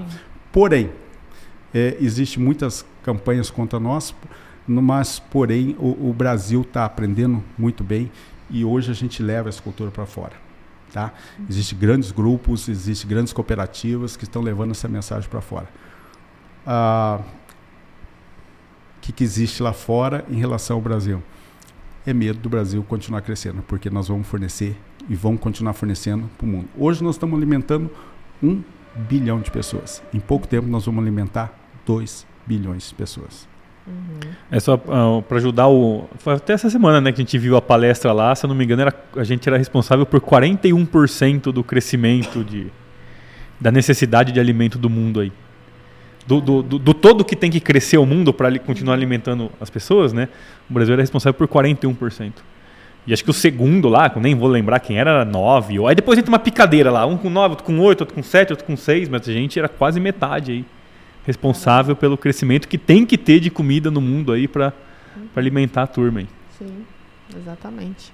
Ah, bom, a gente para nós, né, não precisa falar, mas é bom até ah, às vezes em conversa é, o pessoal do agro, é bom saber todos esses dados para poder saber defender direito também, né? Porque muitas vezes, quando o pessoal não tem essas informações, até sendo do agro, às vezes não consegue se defender ali na família, na roda de amigo, enfim. É, você, você comentou, Caçuia, que a gente não precisa desmatar mais nada para produzir, né? Você é um. É, que, que isso não quer dizer que não possa, né? Você é um, digamos, um profissional desses que que apoia que a gente não deve realmente continuar desmatando? Ou você ainda prevê assim que não, na verdade ainda tem bastante área e tal? É, pensando nisso, o que eu falo hoje, o produtor, algumas regiões, você vai em algumas regiões de Mato Grosso, que acabei de uhum. falar, a região, por exemplo, de uh, Vale do Araguaia. Uhum. Ela tem muito pasto, mas muito pasto que está virando lavoura. E uhum. essa é uma região que, que dá para uh, preservar e, e não precisa desmatar nada, tá? Que é a região da Bahia. Uhum. Nós temos um cerrado que nós temos uma quantidade de água muito grande embaixo. Então, uhum. o potencial nosso é em, nessas áreas aonde que não tem uma distribuição de chuva tão grande, porém nós temos um lençol freático muito forte e uhum. que esse lençol freático nós podemos transformar em lavoura. Tá? Então, essas regiões, sim, nós temos que fazer. Porém, é aquilo que eu falei para você, nós compramos aqui ó, uma propriedade aqui, vamos transformar ela em produtiva no sistema irrigado, porém nós estamos com uma outra região totalmente já preservada. Então, uhum. automaticamente a gente já compra com a reserva já na mesma bacia hidrográfica para que ela tenha sua, sua proteção de fauna e flora. Isso corredores é, ecológicos são deixados. Então é tudo muito bem feito. Uma e, preocupação e, só para completar, uhum. Josi, o raciocínio é que é, às vezes o pessoal fala assim: você fala tanto irrigado, né? Será que essa água, essa água, nós temos um lençol freático tão forte, porém a água que nós colocamos, ela praticamente uh, é, 90% dela, uh, ela vai, ela volta para o solo. Tá? 90% uhum. dessa água ela volta para o solo, a gente acaba irrigando, os solos nossos são muito porosos, os nossos solos têm raízes profundas e nós não, tem, nós não temos impedimento para essa água voltar para o subsolo. Tá? Uhum. Então, com isso, a reposição é muito grande. Haja vista dentro dos nossos rios aqui que eles baixam muito pouco uh, e há uma reposição forte através das chuvas. Evapotranspiração nossa é alta aqui na região, porém ela vai para cima e acaba voltando, então essa água volta tudo para o subsolo. Uhum. Então essa preocupação nossa como uh, uh, aquilo que eu acabei de falar, nós temos que estudar um pouquinho mais. Sim. Estudar um pouquinho mais para quebrar, às vezes, paradigma de quem, às vezes, por falta de conhecimento ou às vezes quer emitir uma opinião que às vezes não tem. Uhum. Então, eu, eu, particularmente procuro emitir opinião daquele assunto que eu conheço. É, é, isso que deveria acontecer um pouquinho mais. Mas pode ficar tranquilo, pode deixar tranquilo a, a, a sua audiência, a nossa audiência aqui, que nós estamos no caminho certo. O Brasil vai continuar produzindo e nós precisamos produzir cada vez mais para alimentar o mundo. O que, que nós estamos fazendo? Aumentando produtividade. Uhum. A produção nossa vem em cima de aumento de produtividade. Haja visto quanto que nós produzimos de soja no começo e quanto nós estamos produzindo hoje. Os nossos tetos de produtividade têm aumentado cada vez mais na soja, no milho, no algodão, no próprio feijão, algumas regiões planta aqui. Para quem tem gado também, uma quantidade de UA, que é a unidade animal por hectare, cada vez maior. Por quê? Potencializando aquilo que nós temos. Então a gente não tem horizontalizado as propriedades, nós temos verticalizado as propriedades. Perfeito. Um, antes, antes da gente passar para o próximo assunto, né, que é a, a consultoria do futuro e tudo mais, uh, só, só um, queria só uma opinião, saber a opinião sua sobre esse movimento regenerativo que tem surgido aí no e que muitas vezes eu vejo que é, tem sido tomado muito por um discurso meio radical, sabe? E assim, eu, eu gosto do termo de e acho legal esse movimento regenerativo, mas eu não gosto como as pessoas estão utilizando isso mais uma vez para para criar guerra entre a gente, sabe? Como se o agro tivesse que, que, que, ter lados, né? Então, de novo, queria que você vamos lá. Só é, porque, né? Falar regenerativo. Tem que ter conhecimento, tem que ter conhecimento para falar. E o termo correto não é regenerativo. O termo correto seria agricultura positiva. Eu gosto de usar mais o termo positivo. É, o Rinaldo falou mesmo. É, agricultura uhum. positiva. Porque esse termo, hoje, o que está tá acontecendo bastante, né? É, Existem alguns uh, grandes uh, players do mercado que adoram esse tipo de coisa. Uhum. Uh, o produtor tem caminhado muito para isso. Nós vemos que o produtor, grandes grupos, grandes produtores, médios produtores, o que, que nós estamos fazendo para essa agricultura regenerativa que é agricultura positiva? Implantando biológico no sistema, tá? Uhum. Então essa implantação do biológico, ela tem vindo, uh, na minha opinião, extremamente uh, uh, positiva para o mercado. Tá? Nós estamos utilizando uh, micro-organismos, tanto fungos quanto bactérias, para melhorar a, a, vida do solo. Agora, nós temos que ser muito responsáveis para isso.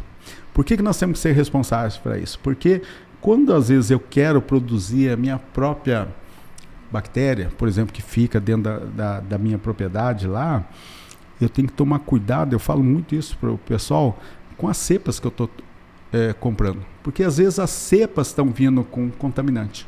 E às vezes, eu, em vez de colocar alguma coisa boa no solo, eu estou colocando alguma coisa que teoricamente vai ser maléfica para os solos. Né? Como é que a gente vê isso? A gente tem análise de DNA do solo hoje. A gente consegue, é, é, a gente chama de análise ecogenômica, onde consegue medir quais são as quantidades de fungos e bactérias boas que eu tenho, quais são as quantidades de fungos e bactérias ruins que eu tenho dentro do solo. Então, isso aí já é uma prática não tão barata, mas é uma prática que dá para a gente já usar isso aí. E um dado muito importante disso, nós temos lá dentro de uma área é, que nós atendemos, a gente chama de análise contraste, quando eu faço essa análise de DNA do solo. Então, nós pegamos aqui uma área de cerrado, nós tínhamos em torno de 2.000 e... Não, 3.200 indivíduos, 3.200 indivíduos nesse, nesse cerrado, é, diversidade, tá? Entre fungos e bactérias. Aonde que nós estamos produzindo menos, nós tínhamos 2.600 indivíduos, ou seja, menos que o cerrado. Normal. Agora, onde que eu estou produzindo bem? 2 mil, é, 6 mil e poucos indivíduos, 6.600 indivíduos. Ou seja, aonde que nós estamos produzindo bem, a nossa quantidade ou diversidade de é, tanto fungos e bactérias boas e ruins são, são maiores. Ou seja, eu preciso ter esse equilíbrio entre bactérias boas e fungos ruins, eu preciso ter esse equilíbrio. Não só sobreviver só os bons, não. Porque senão eu não tenho esse equilíbrio no solo. Então, essa quantidade que é muito maior nas áreas bem produtivas, nas áreas bem manejadas. Então, é muito mais aporte de carbono que eu estou fazendo, é muito maior a quantidade de micro-organismos vivos que eu tenho ali, é muito maior é, a, aumentando matéria orgânica no solo. Então, desde que eu faça de modo correto, desde que eu faça isso, isso para mim é agricultura positiva. E complementando, o biológico vem para encaixar no sistema como um todo. O biológico hoje se encaixa perfeitamente com a, a, metodologia química que a gente utiliza.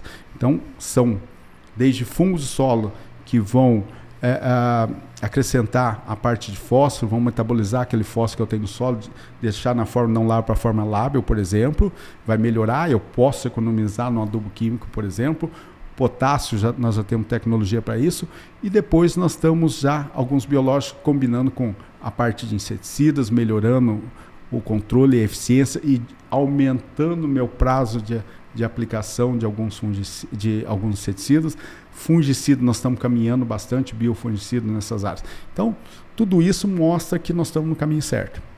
O que nós não podemos é, é, impactar é só no um lado totalmente radical. Não só um e não só outro. Não só químico Perfeito. e não só biológico. É a interação dos dois, mas com sabedoria. Fazer muito bem isso aí. E a, às vezes é, eu já cheguei a ver alguns problemas, nós temos inside disso aí, que nós colocamos só biológico. Por exemplo, na anomalia das áreas nós testamos só biológico, deu menos que a testemunha. Ou seja, eu estava colocando contaminante no solo. Tá? Uhum. E o que, que nós temos que tomar muito cuidado, principalmente o produtor ou o cara que está lá na ponta final, para evitar alguns problemas com esses contaminantes que pode, se ele fizer de modo errado, pode colocar, inclusive, a, a, a vida dele em risco. Verdade. Perfeito. Ou seja, mais uma vez aplicando conhecimento, né? É isso aí. Sempre. Uh, agora falando sobre então finalmente a consultoria do futuro, né? Sobre o que a gente pensa aí que vai ser os próximos anos, juntando todo esse cenário de mudança de era, né? De, de digital, de geração, de geração, de todo esse furacão aí que está acontecendo. Como que você desenha, né? Ou prevê que seja o trabalho do consultor no futuro, né? E já, já colocando aí que a, o lugar que a inteligência artificial está tomando cada vez mais. Né? é, isso eu acho legal uh, que nós temos conversado bastante, tá? Nosso processo começou em 2015, uh, ah, quando meu filho mais velho quis vir para a consultoria. Ele estudava ainda, ele estudava agronomia na época, e ele acabou não finalizando a agronomia, depois foi para administração. Mas ele trouxe um insight muito grande para nós, né? O Luiz Eduardo trouxe um insight que uh, nós precisávamos otimizar mais as coisas que nós fazíamos. Então, na época, era mais eu e o Rogério, mas que a gente fazia mais alguma coisa, o pessoal nosso da, da pesquisa, mas é, nós precisávamos otimizar mais alguma coisa. Então, o que, que foi o grande insight que nós, nós vimos? É trazer essa geração nova para dentro da consultoria. Trazer essa geração nova com ideias novas, uh, com a capacidade deles de uh, enxergar algumas coisas que talvez nós não estávamos enxergando nessa área de, é, de inovação, vamos assim falar. Logicamente, no começo foi alguns atritos, né? Alguns atritos entre a geração, a minha geração com a geração mais nova. Porém, eu vi que o casamento ideal é quando eu, como mais experiente, o Rogério, como mais experiente, nós aceitamos essa inovação dos mais novos. E o que, que é a sabedoria deles? Aceitar a experiência nossa. Então, esse é o casamento perfeito, aonde que a gente consegue ter as duas gerações é, conversando muito bem e as duas é, gerações que eles aproveitam toda a nossa experiência e antecipam algumas coisas para eles. E nós aproveitando toda a inovação deles para trazer essas novidades muito mais rápido para nós, porque o mercado realmente andou muito rápido nisso aí. Então nós temos isso isso hoje e aí nós fomos evoluindo. Uh, e até só para fazer uma, uma, uma propaganda aí, Josi. Ontem o Luiz Eduardo, ontem, ontem o Luiz Eduardo foi convidado para falar, ele vai estar tá agora dia 26 ou 27 de junho é, em Campinas também num evento onde que está reunido todas as cooperativas do Brasil. Todas, é um evento anual que são todas as cooperativas. E a palestra principal vai ser a dele, falando exatamente sobre a, a, a inovação. Que legal. Desse mercado de inovação. Então ele, nós vamos estar tá comentando como é que foi essa trajetória nossa. Inclusive esperamos o Luiz Eduardo aqui, viu? então é, essa área de inovação vem mudando muito. E aí nós fomos vendo que nós precisávamos melhorar nesse caminho todo. Então hoje, é aqui que a gente fala, a gente tem muita informação, ah, estão tudo no planilha do Excel, começa a ter tudo no computador, tudo, mas chega um ponto que você tem tanta informação que você não sabe mais fazer. Ah, tem no Dropbox, tem no Google Drive, tem não sei o quê. E aí, o que, que, eu faço com tudo isso? Eu estava pedindo um celular, a, a, a, memória do celular às vezes não está cabendo tudo. A memória do computador você tem que estar tá sempre atualizando. Então nós precisamos mas mesmo assim, se atualizando tudo isso, como é que se filtra todas essas informações, né? Aí, primeiro passo foi o BI, que você vai começando a melhorar algumas coisas. Depois, uh, uh, nós vimos que nós tínhamos que realmente uh, chegamos a um ponto que nós estamos com uma consultoria muito boa, graças a Deus, com um, um, trabalho muito bom, as pessoas muito boas conosco. Nós estamos trazendo cada vez mais pessoas nessa linha de perfil para nós, tanto técnico quanto de inovação. E nós vimos que nós precisávamos digitalizar mais coisas, entrar no mundo digital cada vez mais forte nesse sentido. E aí nós estamos hoje numa parceria muito forte com uma outra empresa que é totalmente ligada a essa área digital. Eu já tenho uma experiência muito forte na, na área de pecuária e agora nós queremos trazer toda essa experiência deles na parte tecnológica para agricultura e levar o que nós temos de uh, experiência na agricultura para o mundo digital. E isso nós queremos escalar bastante. Nós queremos fazer uh, com que o, o, o, produtor seja muito mais simples. Quando a gente fala usar um telefone aqui, esses celulares aqui, ele ser cada vez mais intuitivo. E nós vamos desenvolver um programa que a inteligência artificial também vai conversar com aquele que vai estar à frente lá. Um exemplo muito claro, esses dias atrás me ligou, esse tempo atrás me ligou um, um técnico que faz todo o preparo de calda lá, tudo.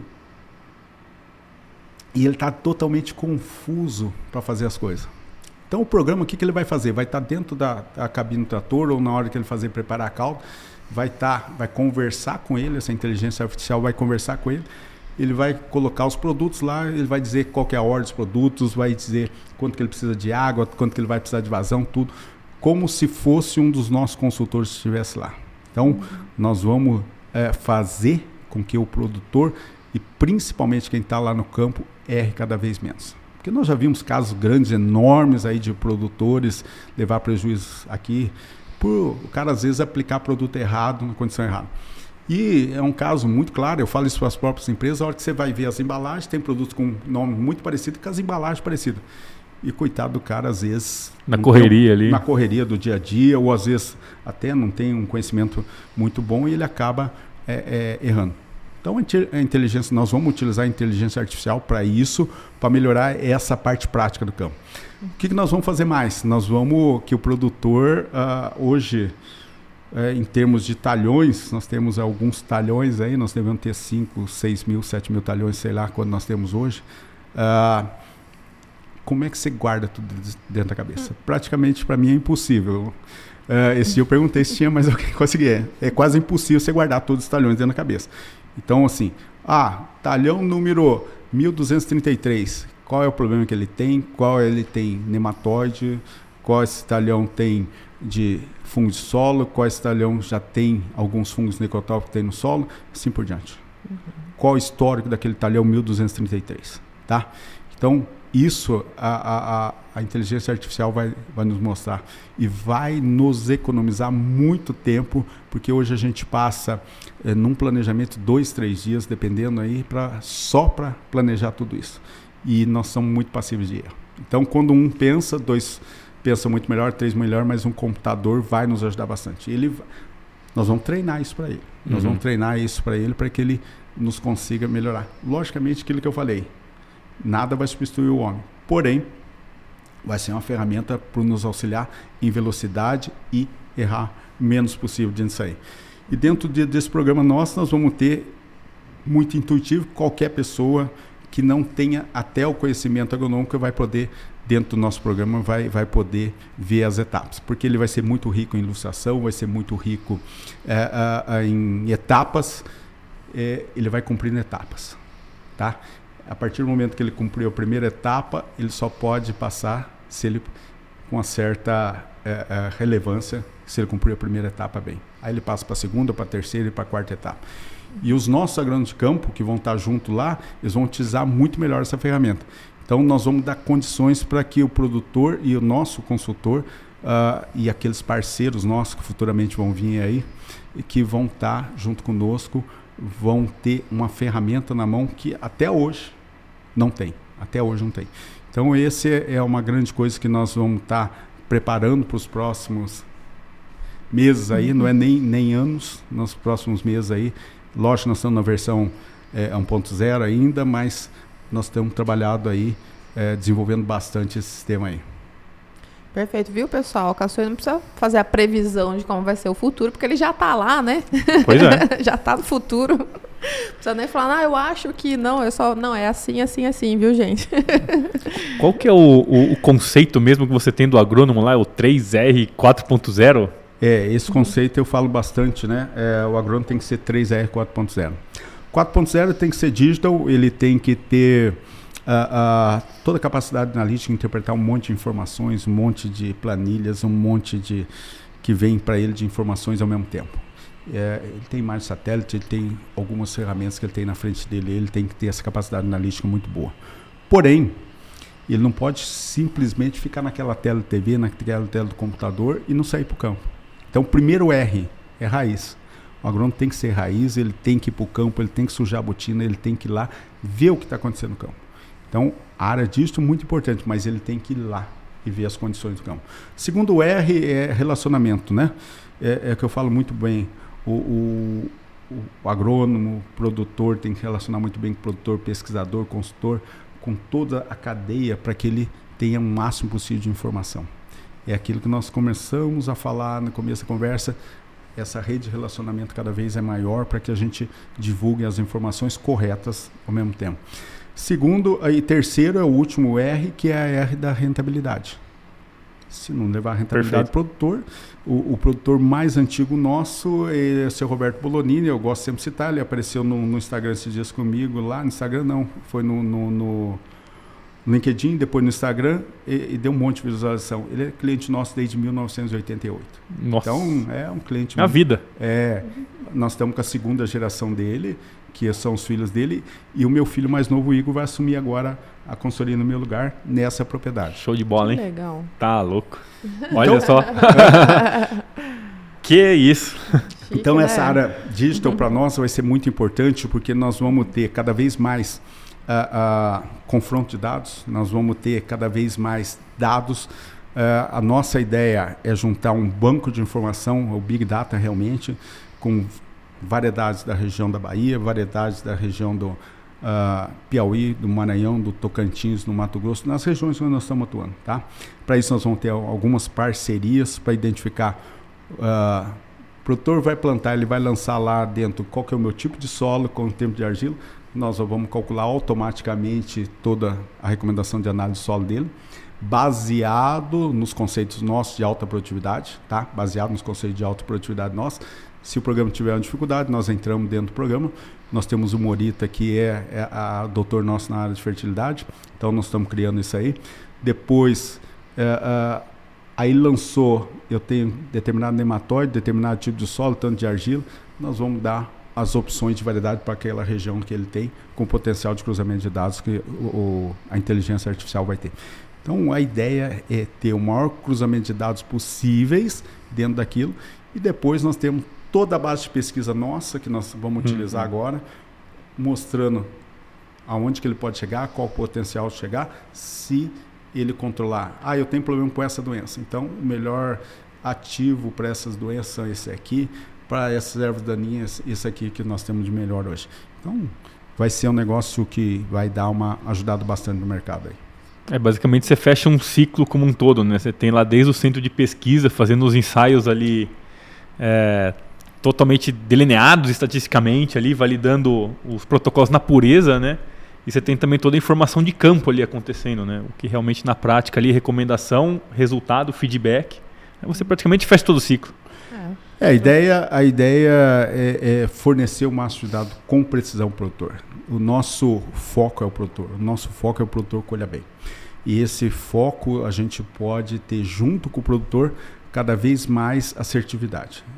Por isso o produtor ele quer colher cada vez mais, mas para ele colher são etapas que ele tem que fazer. E essas etapas vai estar no programa para isso aí. É uma jornada, né? É.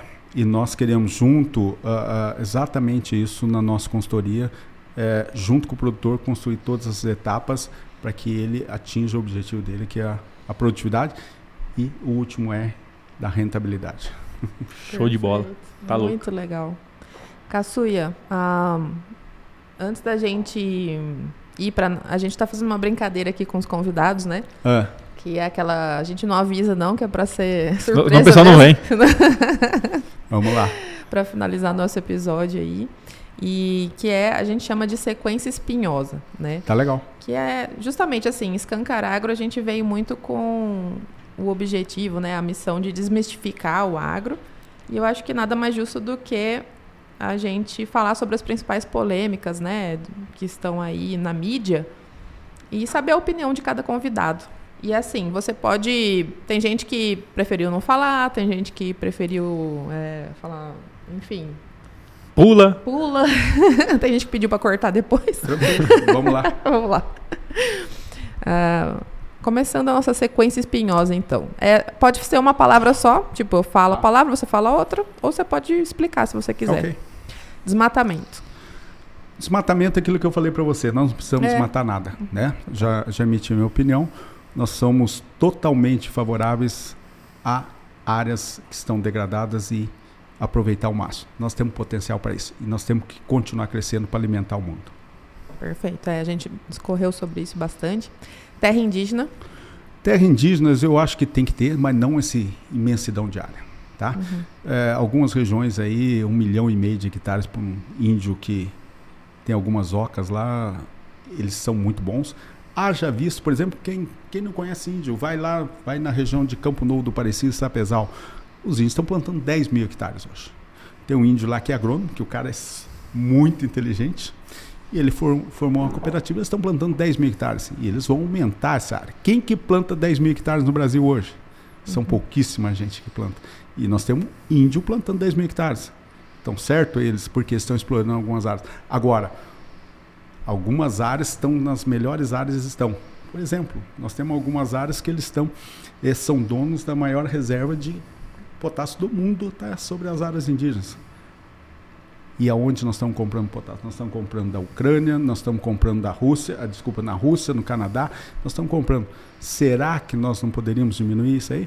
Nós podemos melhorar? Com certeza.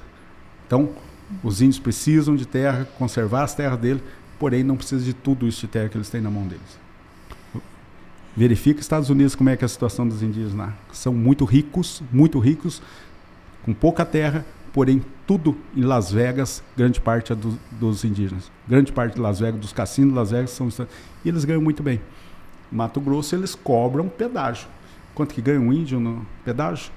4 milhões de reais por mês só com pedágio no Mato Grosso. É, a gente tem que, tem que na verdade, suportar para que o nosso índio tenha condições, né, também de utilizar essas terras e, e, tudo. Mas isso é uma discussão longa que um dia a gente vai ter aqui com, com alguns especialistas. É, reforma agrária. Reforma agrária, eu sou favorável desde que não seja bagunçado. Tá? Uhum.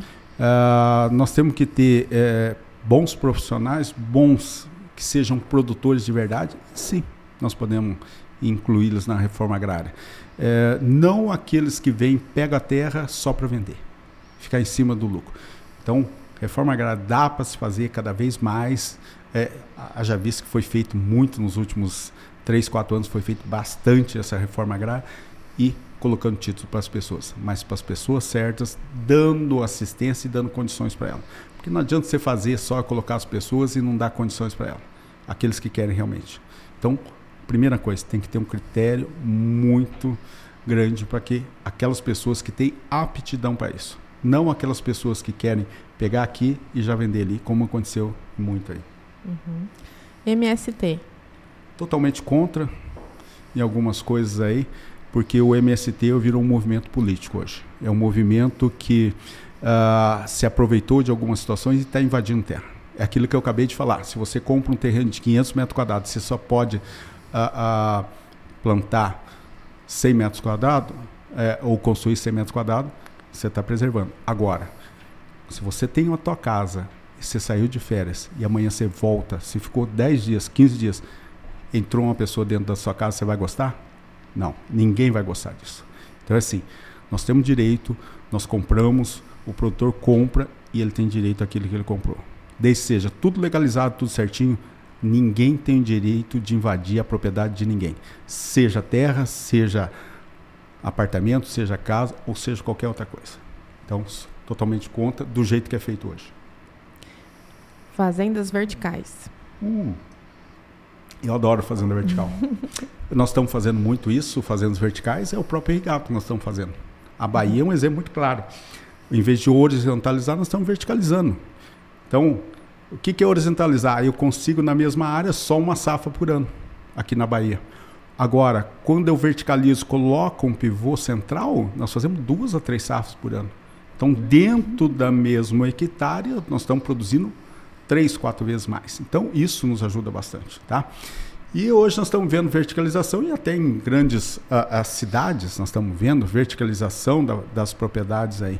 Então, Quanto mais eu produzir por unidade hectare, cada vez melhor. Mas eu tenho que ser eficiente para isso.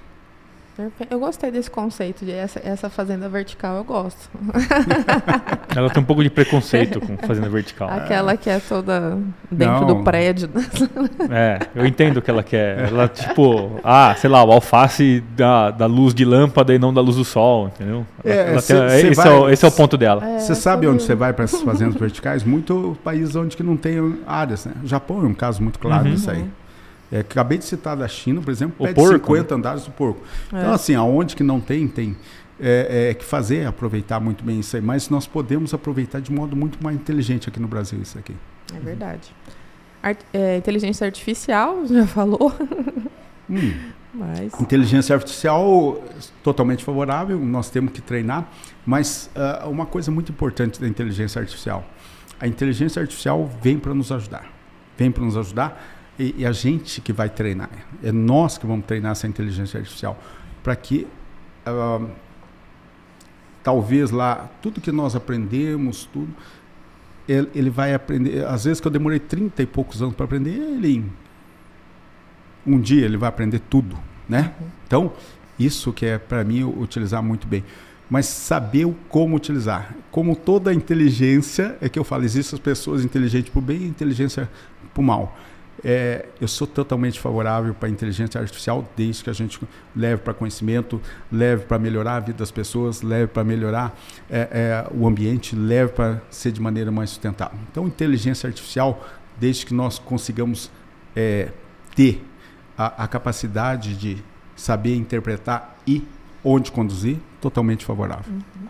Mudanças climáticas. Cíclicos Então, tudo na vida é cíclico. Então, o ciclo do Sol, é, ele passa, não sei cada quantos anos, tem alguns especialistas podem falar muito bem isso aí.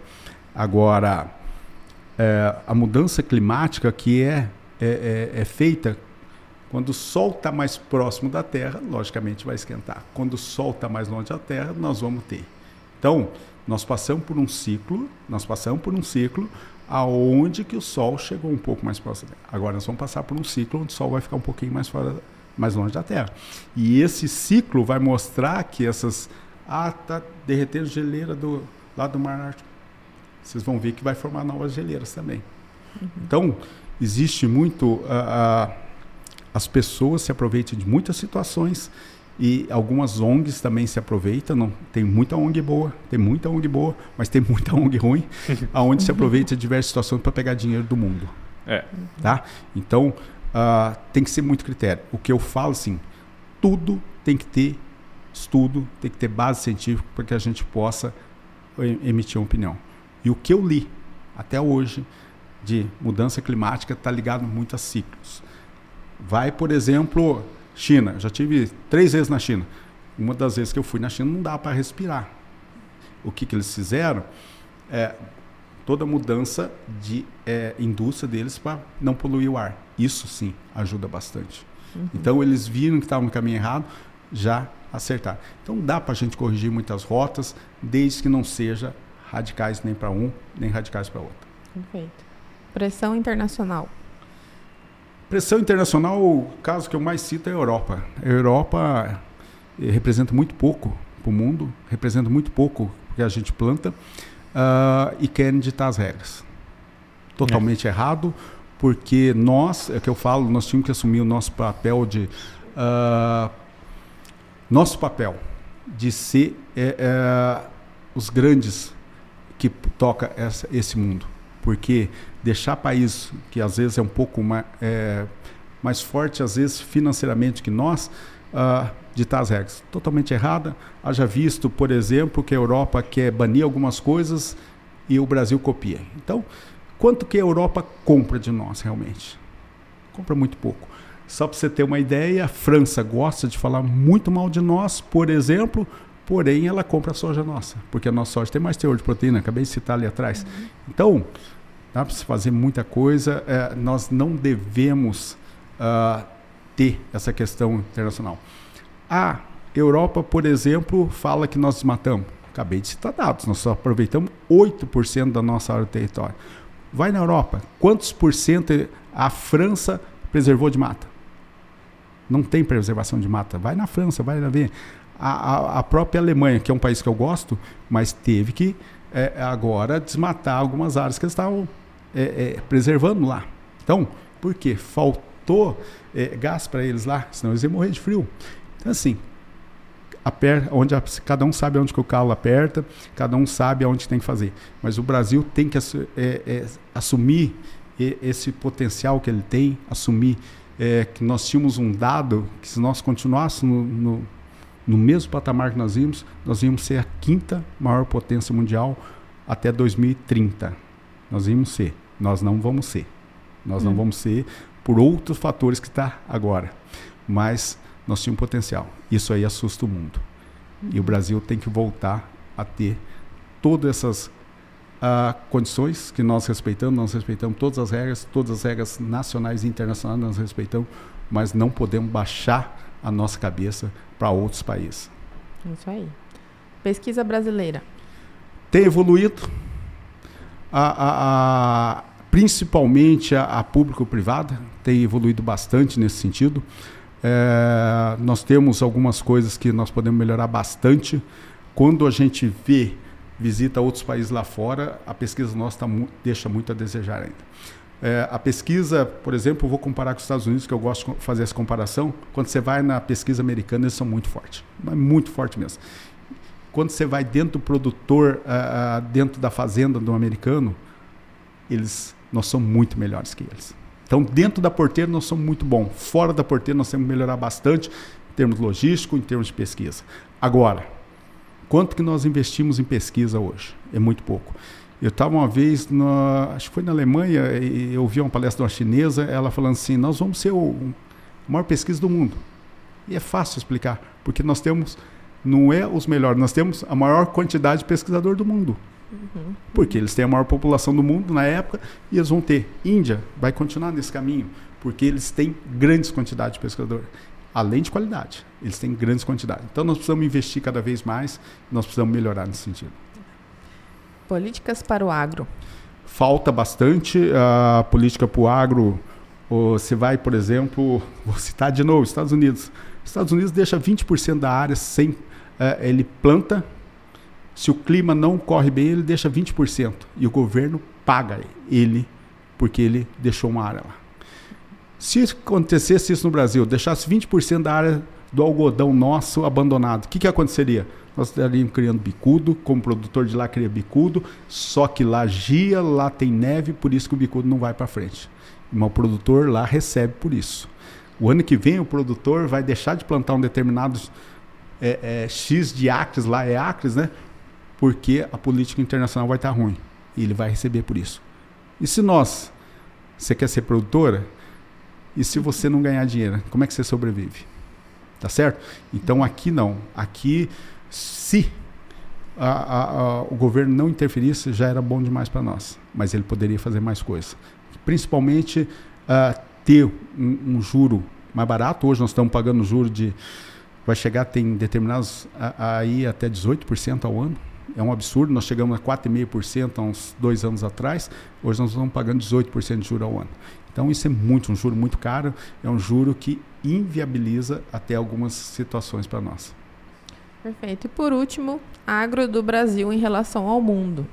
O agro do Brasil continua é, sempre é, crescendo, vai continuar crescendo e ele, na minha opinião, é exemplo para o mundo todo, tá? De como fazer, de como preservar e principalmente é, o produtor aqui, aquilo que nós falamos, ele é muito receptivo às novas tecnologias e ele vai continuar crescendo.